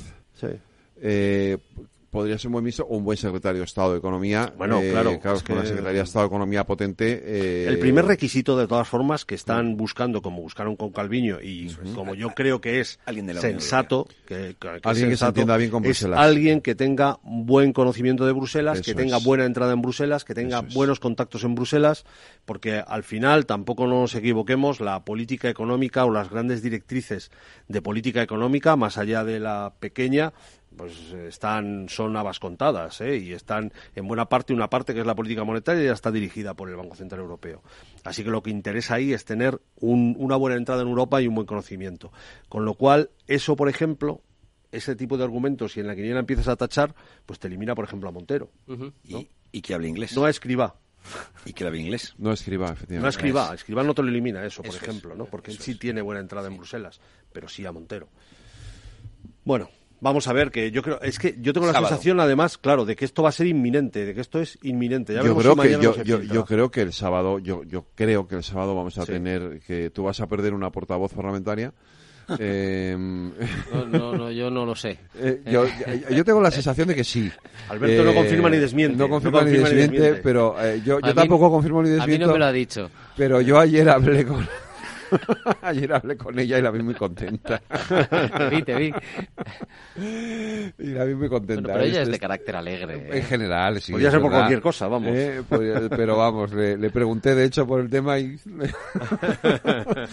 no, no sé, no sé, pero bueno, yo yo, la, yo creo que sí. Lo que pasa es que bueno, es un, es un, es un ministerio eh, menos económico, porque si, si entiendo que si Mónica García va al gobierno será el Ministerio de Sanidad, que es lo lógico, ¿no?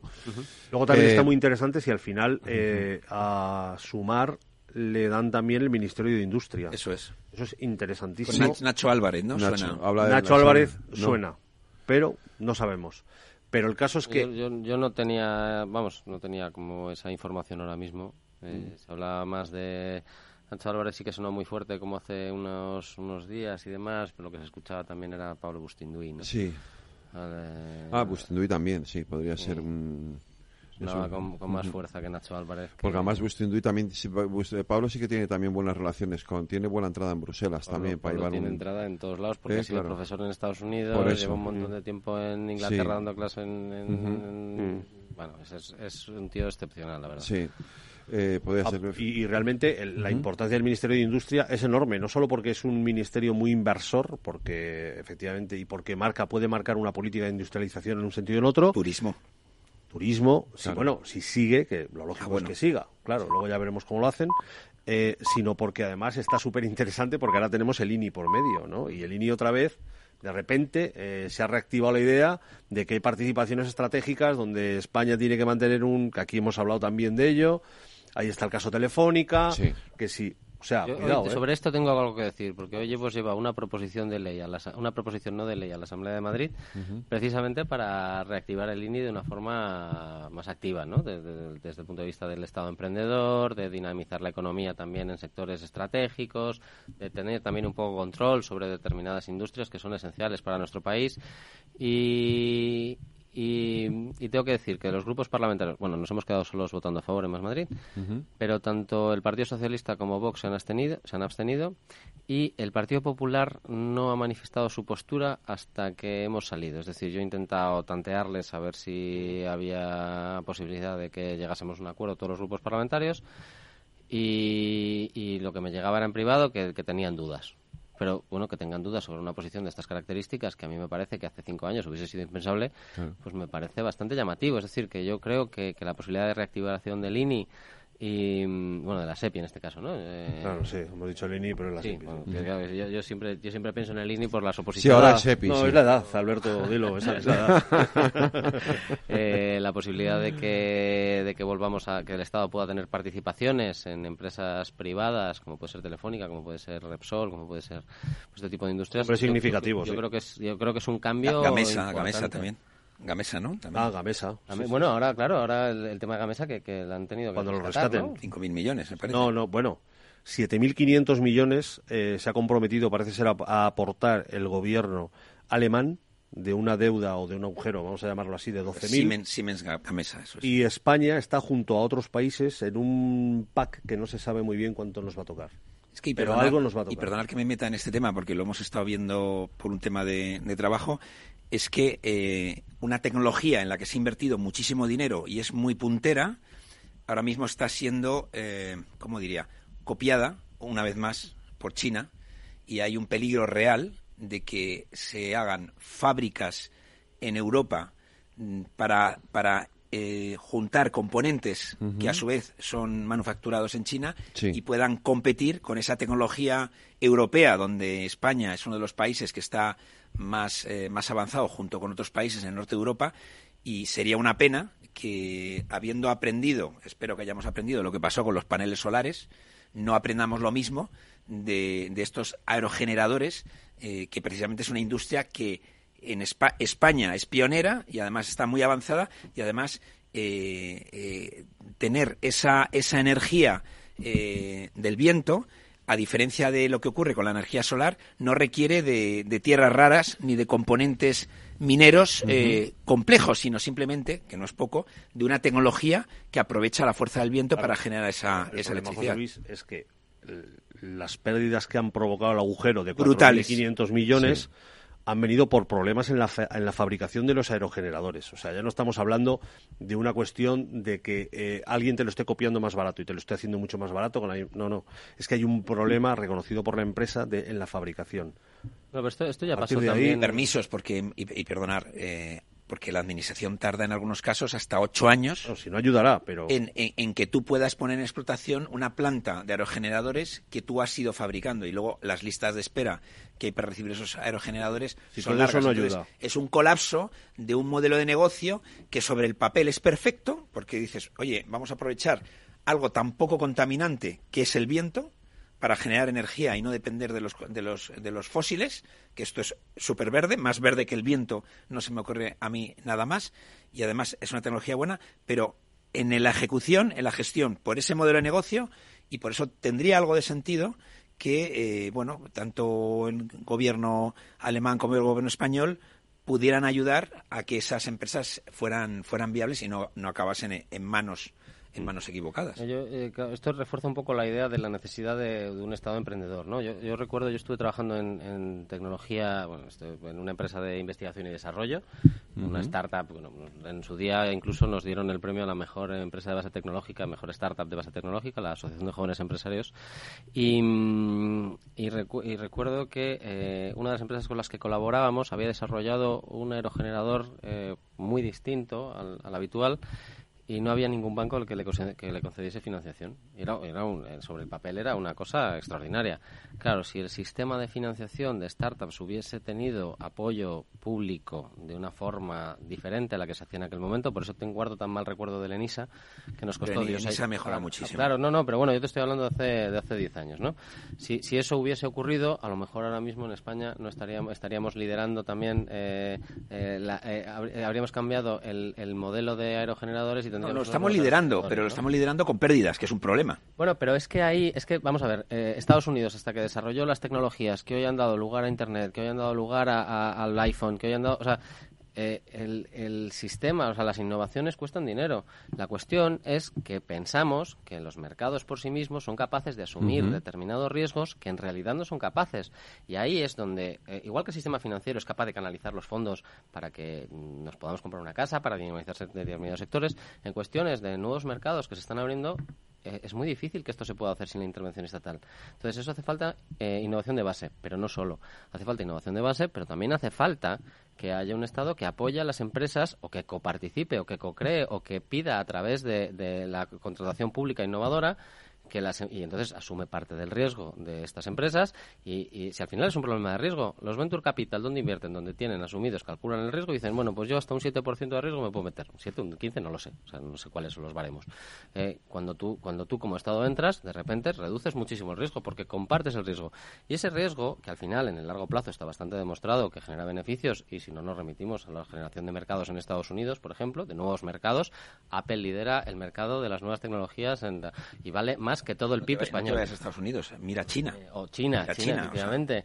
Eh, con sus aciertos y con sus errores, o Taiwán, o Japón, o sea, es decir, eh, de, la gran mayoría de estados que han apostado por tecnologías punteras y que han asumido riesgo como estados, han generado mucho más beneficio en el medio y largo plazo que los estados que hemos dejado de invertir en, estas, en estos sectores. Oye, tenemos que analizar lo que dijo ayer el presidente. Hay, a ver, hay tres anuncios principales para mí que son lo del, lo del IVA, lo de, pero sí, lo del IVA, lo de las hipotecas y lo del transporte. Dos de ellos, desde mi punto de vista, muy poquito progresivos, que es el tema del IVA. Te he tocado en el... Y el tema de lo, del, del, obviamente, lo del transporte. El otro, un poco más, lo de, lo de subir la eh, la renta para poder acogerse a lo de los hipotecas cero, ¿no? De 30.000 a 38.000. Eh, sí, esto es. Pero, pero lo del IVA y lo del transporte, venderlo como política social cuando no es muy progresivo precisamente, Alberto, te he tocado. Me ha tocado. Bueno, vamos a ver. Em, eh, nosotros hemos apoyado la investidura, pero no compartimos todos los planteamientos. De hecho, em, por ejemplo, tengo una salvedad en este caso. ¿eh? Si, hablamos de tres, de tres cuestiones, la elevación del umbral de renta para poder acogerse a los beneficios de, de, las, de las mejoras en las condiciones hipotecarias, a mí me parece que es un acierto. creo que es bueno. No cuando el umbral estaba en 30.000 euros, el, número de personas que se acogieron a esta iniciativa fue relativamente bajo. Eh, bueno, pues hay una cosa que a mí me parece muy bien. Eh, consideran que es mejorable lo que se ha hecho y han propuesto una mejora. Veremos si esa mejora es suficiente como para aliviar la carga de las familias que están por debajo de los 38.000 euros. Yo me imagino que con los datos que en evaluación de políticas públicas España va a regular. Yo me imagino que con los datos que tienen en este momento han decidido que el umbral de 38.000 euros es razonable. Bueno, vamos a esperar a ver qué pasa. A mí eso me parece bastante bien. Con el tema del IVA, eh, de, de, más a menos, ¿no? Con el tema del IVA en la alimentación. Eh, Claro, a mí me gusta más eh, que los estados hagan transferencias directas de renta a las familias que lo puedan necesitar. Me parece que hacer agujeros de gruyer en la recaudación fiscal de las, de las administraciones supone un problema porque no te permite no te permite tener una estimación precisa de los ingresos que vas a obtener y eso es una cuestión que a mí particularmente eh, no, no me quita el sueño todos los días, pero pero algún día que otro sí que me sí que me preocupa. Es una medida que efectivamente es para todo el mundo por igual y quienes menos uso hacen por cuestiones económicas de esta ventaja fiscal que puede suponer la reducción del IVA son las familias que menos dinero tienen. Esto voy a ponerle un pero solo a mi argumentación. en realidad parece ser que el conjunto, y esto tiene que ver también con, con la inflación en el conjunto del país, es decir, cuando se aplicara la reducción de los 20 céntimos de, en, el, combustible por litro, al final lo que se redujo fue el conjunto de la inflación del país. Y entonces me da la sensación de que en este caso el gobierno ha, buscado lo mismo. Ha buscado reducir eh, la inflación global a través de la reducción del IVA en la compra de la cesta. Esto a nivel macro igual funciona, no lo sé, pero o sea, yo a mi propia argumentación me contraargumento y me digo eso. O sea, no, se ha detectado acopio de productos en general y yo creo que por eso se opta por una solución que es eh, a todos por igual, salvo en el caso del aceite de oliva. En el caso del aceite de oliva sabéis que que la subida de precios es de en torno al setenta y tantos por ciento. y hay una parte que es explicable porque la cosecha es peor eh, porque los costes laborales parte de esto, hay un acopio, de la subida, hay un acopio. Es evidente que hay un acopio. Hay un acopio familiar no, bueno, institucional, de los dos. Bueno, pero de los dos. Es decir, que yo creo que, Eso es, Corporativo es más correcto, creo los, yo. Los productos frescos... menos. Sí, pero los productos frescos son muy difíciles de acopiar y por eso, eso ha funcionado. en el caso del aceite, las familias lo que han hecho ha sido reducir su consumo notablemente. Sí. Bueno, porque es imposible. Es que te cuesta más una botella de aceite. O cambiándolo por otro tipo de aceite como el de girasol o eh, directamente yo, reduciendo. Yo, yo eh, cuando me han preguntado sobre, la plancha, sobre el aceite de, oliva, yo he dicho que como en la anterior crisis la prima de riesgo era el, el eh, era la característica, aquí es el aceite de oliva. Siguiendo lo que pasa con el aceite de oliva, es lo que veremos y yo creo que la que la inflación, veremos si realmente el índice de precios al consumo de los productos se normaliza cuando veamos algo de normalización de un aceite de oliva que hace pocos, pocos años, pocos meses valía 3 euros el litro y ahora en algunos casos estamos hablando de 10, 12 euros el litro eh, eh, y es verdad que, casi, casi todo el aceite de oliva que se vende es de mucha calidad. O sea, que realmente eh, no tiene sentido este Fuera de España está más barato. Pero porque, el, porque los stocks, hay una explicación, porque los stocks fuera de España no se han agotado y, están todavía al precio antiguo, mientras que el índice de rotación en los supermercados de España es mayor. Yo tengo otra explicación adicional que tiene que ver con el tema del acopio.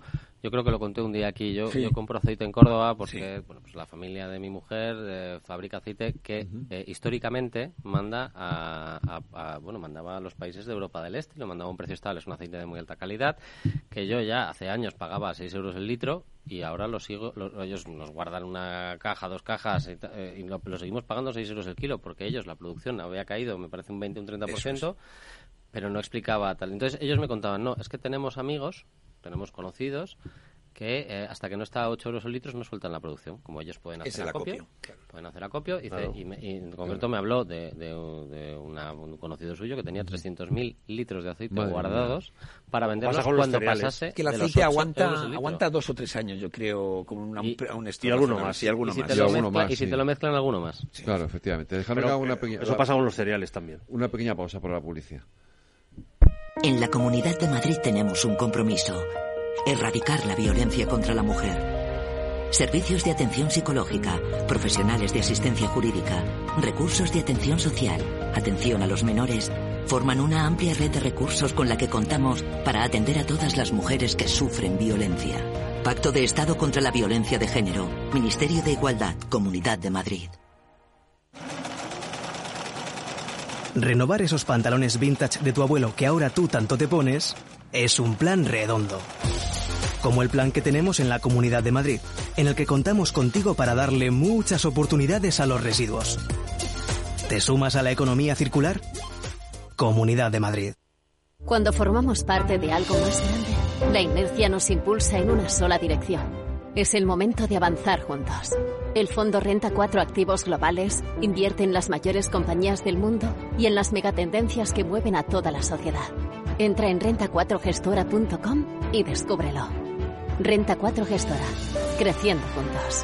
Categoría de riesgo 3 sobre 7. Puede consultar la información legal del fondo en renta4gestora.com y en cnmv.es. Lauri, decidido. La despedida la hacemos en Andía. Prepara el bikini. Lauri, que en Andía vive el ex de Jesse, que nos vamos a Málaga. Lauri, que no, que dan mal tiempo. A Bilbao, pinchos y party.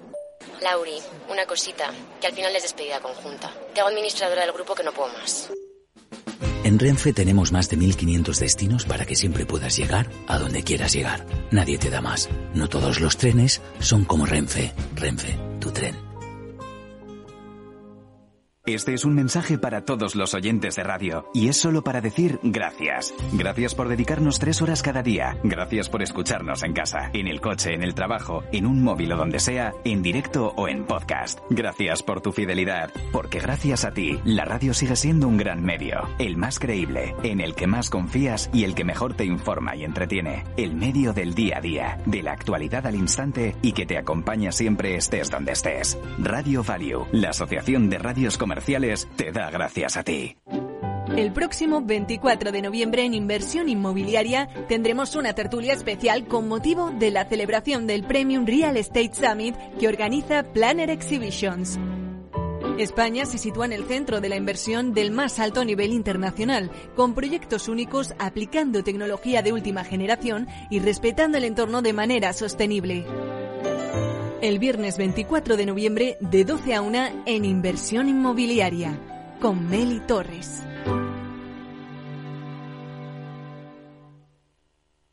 ¿Qué es ir más allá? Con Arval podrás llegar donde te propongas de la forma más sostenible y desplazarte como y cuando necesites con una oferta de renting sostenible, segura y conectada. Y preocuparte solo de conducir porque nosotros nos ocupamos del resto. Arval, la transición energética arranca aquí. Más información en arval.es. La tertulia de El Balance con Federico Quevedo.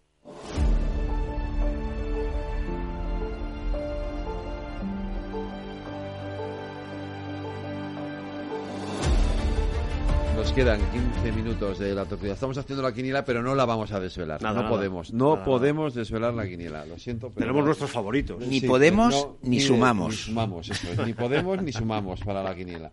Eh, oye, es verdad que lo de la. claro, esto, esto es interesante, lo esto que has comentado, de que el aceite puede ser un, indicador, ¿no? De, de normalización. De, normalización, sí, cierto. Porque porque desde luego hoy por hoy es un indicador de, de, verdad de dónde está la cesta de la compra, ¿no? Pero no, pero ten en cuenta que con las lluvias que han caído últimamente, mi, la cosa mejora. sensación es que va a bajar, o sea que no, no necesariamente, o sea, yo creo que, que, impacta mucho más, por ejemplo, la subida del precio de los alimentos ahora mismo, eh, el, el, precio del combustible, que asombrosamente en contra de todas las previsiones que habíamos hecho y, viendo el barril a 150 euros, que lo llegábamos a ver, pero, eh, pero sabes que es que está entrando petróleo ruso a cascoporro en la Unión Europea, vamos. Ni pruebas ni dudas, vamos. Si ya entra gas ruso, ya los informes de la CNMC, ahora CNE, que esa es otra de las cosas que cambia, ¿eh? Sí, la, sacan, es verdad. La vuelven a sacar.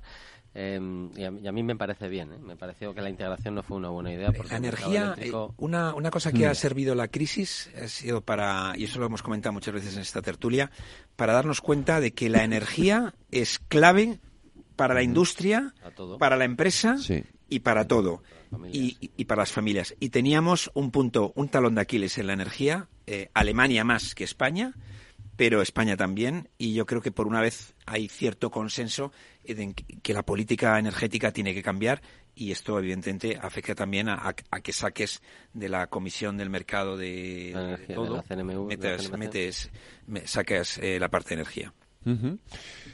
Transporte.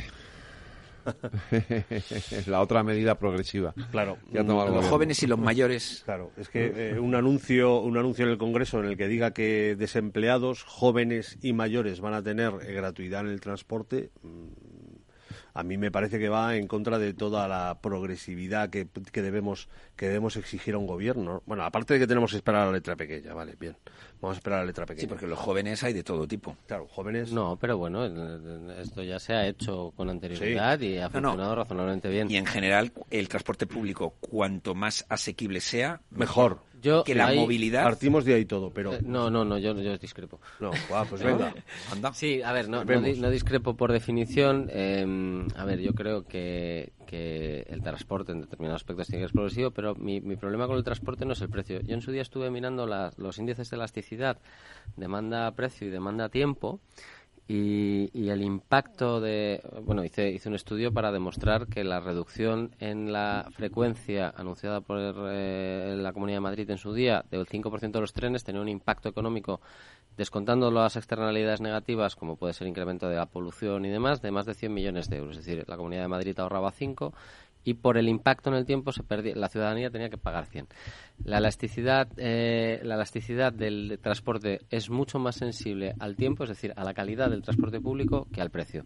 A mí me parece razonablemente bien eh, subvencionar al 100% a personas vulnerables, pero me parece que poner el transporte público gratuito para todo el mundo, a los jóvenes podemos también asumirlo porque las familias que tienen hijos pues soportan unos gastos que no soportan otra, pues, otras familias, pero me parece que también tiene que haber una cierta progresividad del transporte y que el desplazamiento eh, tendríamos que tender a tratar también en líneas generales de desplazarnos menos, ¿no? O, vemos que si puedes trabajar al lado de tu trabajo, ¿no? Nosotros en su día propusimos la ciudad de los 15 minutos, que era el crecimiento de núcleos también de oficinas. Casi todas las ciudades en España son 15 minutos. Bueno, eh, digo, como concepto, ¿no? O sea, básicamente, que tú puedas, que, que, tú tengas la oportunidad Aquí de me lo contó Rita Maestre. Claro.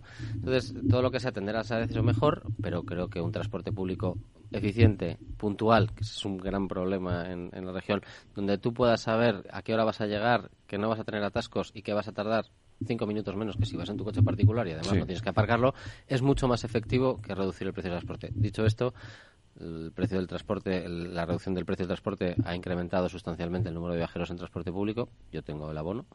Bueno, lo tengo en este caso porque el trabajo me lo da, pero lo tendría. estamos en, cifras de en, Madrid, eh, MT, estamos prácticamente repitiendo ya las cifras del año 2019, 19. Eh, prepandemia prácticamente eh, ahora, mismo se, se, se, se, hará y en metro lo mismo. Y es verdad que la tecnología te permite planificar tu viaje.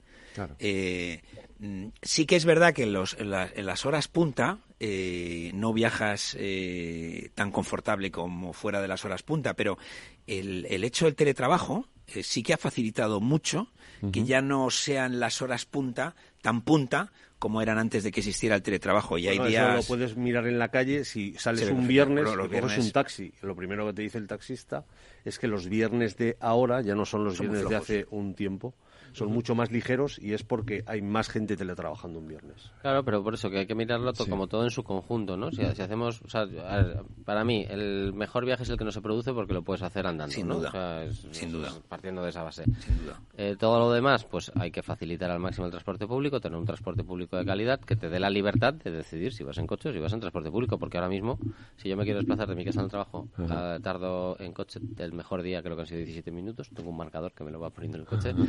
transporte público mi mejor día ha sido una hora y diez. Entonces, claro, al final, si tienes hijos, si tienes que ir a hacer la compra, es que es imposible. no me sale a cuenta y, al final el mantenimiento de un coche. Esto es un cálculo muy interesante. Eh, en los madrileños, digo, digo, los madrileños porque tengo el cálculo hecho para Madrid, pero hacerlo extensivo al resto de España, de España no sería tan difícil. Eh, gastamos en conjunto, es decir, a cifras macro, 20.000 millones de euros, entre 20 y 22.000 millones de euros en, en vehículo privado todos los años todos los años. una reducción ¿Eso de... qué incluye? Eso incluye todo. La, amortización del vehículo, el cambio de ruedas. Están casi siempre aparcados. están en 97% del tiempo aparcado, era una cosa así. mientras un camión no tiene, no tiene... Por la noche, para empezar. Y, entonces, claro, imaginaros lo que supone de ahorro generalizado para los habitantes de la Comunidad de Madrid en este caso, un desplazamiento, o que un 20% menos de gente no necesite el vehículo privado, ¿no? O sea, es un ahorro de 4.000 millones de euros, por poner una cifra así al azar, ¿no? Y, así, pues, así constantemente. Que me parece que, que me parece que a veces no reflexionamos sobre este tipo de políticas que también son fiscales, en realidad. Entonces, lo que, lo que parece un gasto en un determinado momento, en realidad es un ahorro para todos. Y no hay política fiscal que pueda hacer ningún gobierno que te ahorre 4.000 millones de euros a toda la ciudadanía. Pues es interesante, desde luego. Eh, ¿Tenéis la sensación de, de cierta, de poca ambición en el, en el discurso del presidente en materia económica? Pues esto es, una, esto es un algo... Y en todo lo demás. No sé, yo no... o sea, todo lo demás no, porque centró mucho, centró mucho su discurso, desde mi punto de vista, en un frentismo de por qué mi, mi grupo es mejor que el otro grupo y además eh, en una justificación intentando tranquilizar a todos los sectores, todas las asociaciones, toda la ciudadanía que está nerviosa con unos acuerdos que son difíciles de entender porque tampoco se están explicando desde mi punto de vista correctamente, ¿no? Y porque, como he contado antes, es que toca un poco a la, a la sensación de que realmente lo que estás haciendo es eh, rindiéndote. Entonces, claro, cuando tú tienes un sentimiento eh, que ves que tu principal representante se está rindiendo ante unas peticiones que en los últimos años todo el mundo, la mayoría, decía que eran peticiones que no se podían llevar a cabo, pues claro, y ahí, ahí se hizo. Pero yo no vi, no vi muchas propuestas. Yo creo que no ha sido un debate investidura al uso, como el de otras veces. Y luego es verdad que la división esa que he visto yo política la he visto muy pues, fuerte. O sea, yo no esperaba nada en el plano económico, sinceramente. Eh, yo no esperaba absolutamente nada. Yo creo que el discurso de investidura y estas dos sesiones de investidura eh, eran para lo que eran, ¿no? Para formalizar el, pues para formalizar el sí y para formalizar el apoyo y para poder formar gobierno pero yo no esperaba nada más allá de eso porque... Sí, pero lógico eh, es un candidato a la presidencia del gobierno lleva un programa, ¿no? Los acuerdos. Pero es que, en fin, yo creo que esta investidura es, un poco peculiar, ¿no? Entonces... es que creo que, claro, ha sido un poco más descafeinada por dos motivos, esencialmente. Primero, porque... Eh, la cantidad de equilibrios que hay que hacer en el panorama actual es compleja. Entonces, ya, ya fíjate, si ayer no se salió mucho del tiesto, antes de ayer, perdón, no, ayer, ayer, no salió mucho del tiesto y ya mm, Laura Borrás le pegó una coz. Le regañó. Eh, y luego porque yo creo que la gran mayoría de las propuestas han sido previas al debate de investidura. Es decir, cuando salieron los acuerdos con Sumar, eso es. cuando salieron los acuerdos con Sumar, pues salieron una, una buena parte de baterías que, bueno, más mal que bien se entendían en ese sentido, ¿no? Eh, cuando han salido los acuerdos con Esquerra Republicana, pues ya sé, pues el tema de la deuda, los 15.000 millones famosos. Con Junts, pues ha salido el tema de la caja de la caja catalana, del grupo catalán.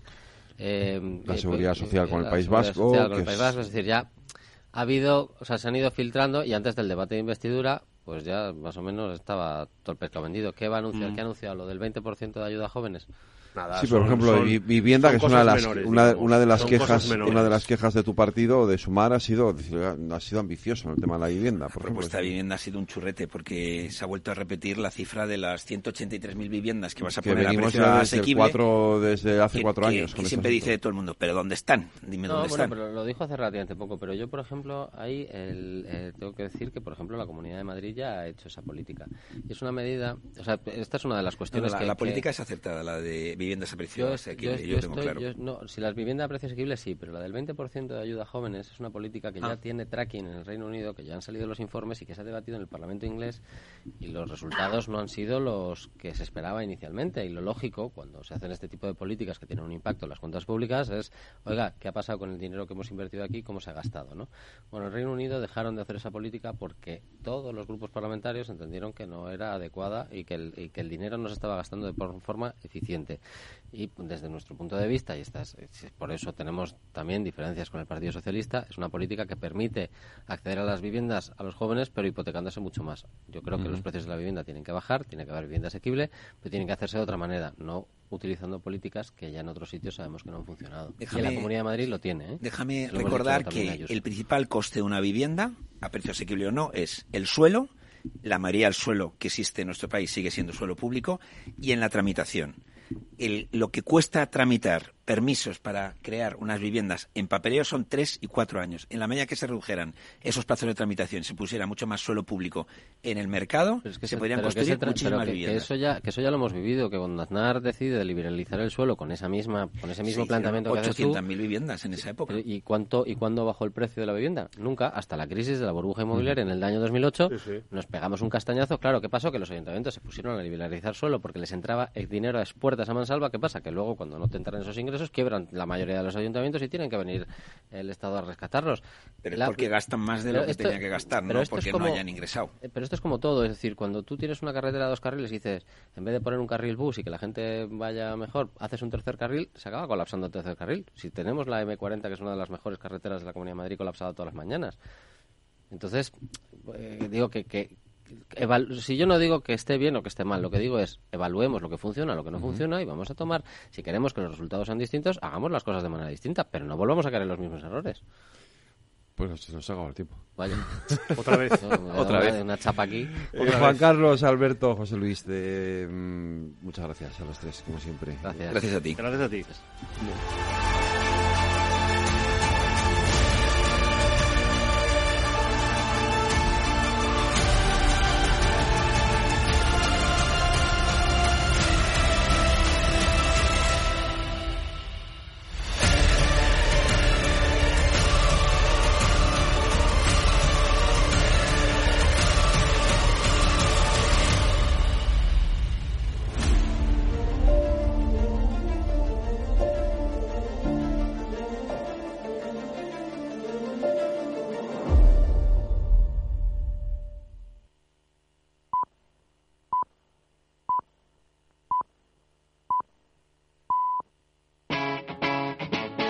Capital Radio. Wall Street cotiza este, este jueves perdón, con suaves ventas tras las compras moderadas ayer miércoles. El último rally ha llevado a los índices neoyorquinos a avanzar en lo que va de noviembre un 6% en el caso del Dow Jones, más de un 7% para el SP500, SP500 y casi un 10 en el caso del Nasdaq, ante la expectativa de que la Reserva Federal no volverá a subir los tipos de interés tras los buenos datos de inflación.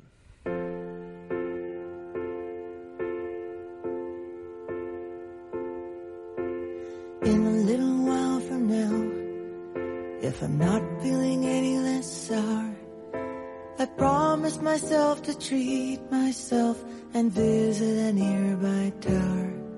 And climbing to the top to throw myself off in an effort to make it clear to whoever what's it like when you're shattered, left standing in the lurch at a church with people saying, She stood him up. No point in us remaining. 59 años cumplió hoy la cantante y pianista canadiense de jazz Diana Kroll, nacida en Anaheim, Columbia Británica, en el seno de una familia de músicos. Se instaló en Vancouver, con 15 años tocaba ya regularmente en, aquella, en un restaurante de aquella ciudad. Fue descubierta entonces por el bajista Ray Brown, ex de Ella Fitzgerald, quien impresionado con su talento le propuso ser su manager y mudarse a Los Ángeles. Una beca, gracias a una beca del gobierno canadiense, pudo continuar allí sus estudios con el pianista Jimmy Rowles y comenzó a cantar. En 1990 se trasladó a Nueva York, donde formó su propio trío y publicó su primer trabajo, Stepping Out. Sus álbumes siguientes la sitúan definitivamente como una de las grandes figuras del jazz. Ha recibido cinco premios Grammy, ocho premios Juno y desde 1990 es la intérprete femenina de jazz que más discos ha vendido. Su entrega la más reciente en 2020 ha sido el álbum This Dream of You.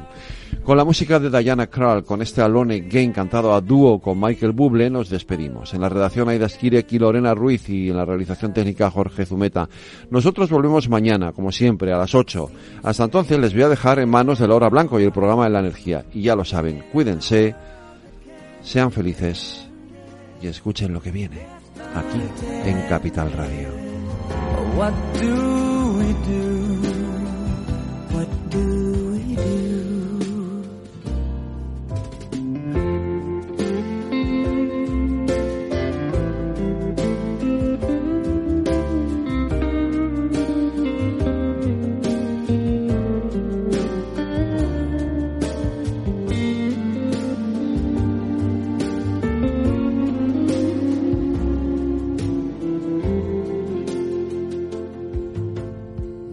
back over the years, whatever else appears.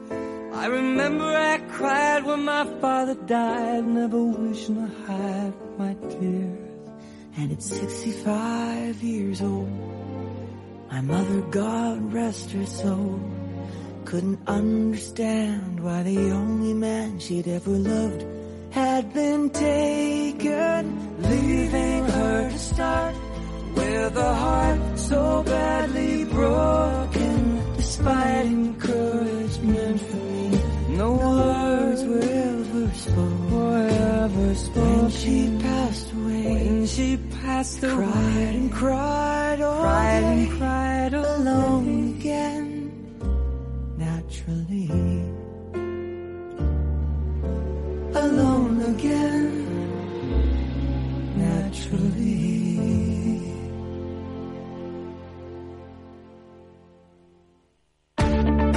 Si quieres adelantarte a los cambios económicos, digitales y empresariales, escucha After Work. El programa de Capital Radio para profesionales, pymes y emprendedores que te ayudará a entender el momento presente y a tomar decisiones para el futuro inmediato. De lunes a jueves, de 7 a 8 de la tarde, con Eduardo Castillo.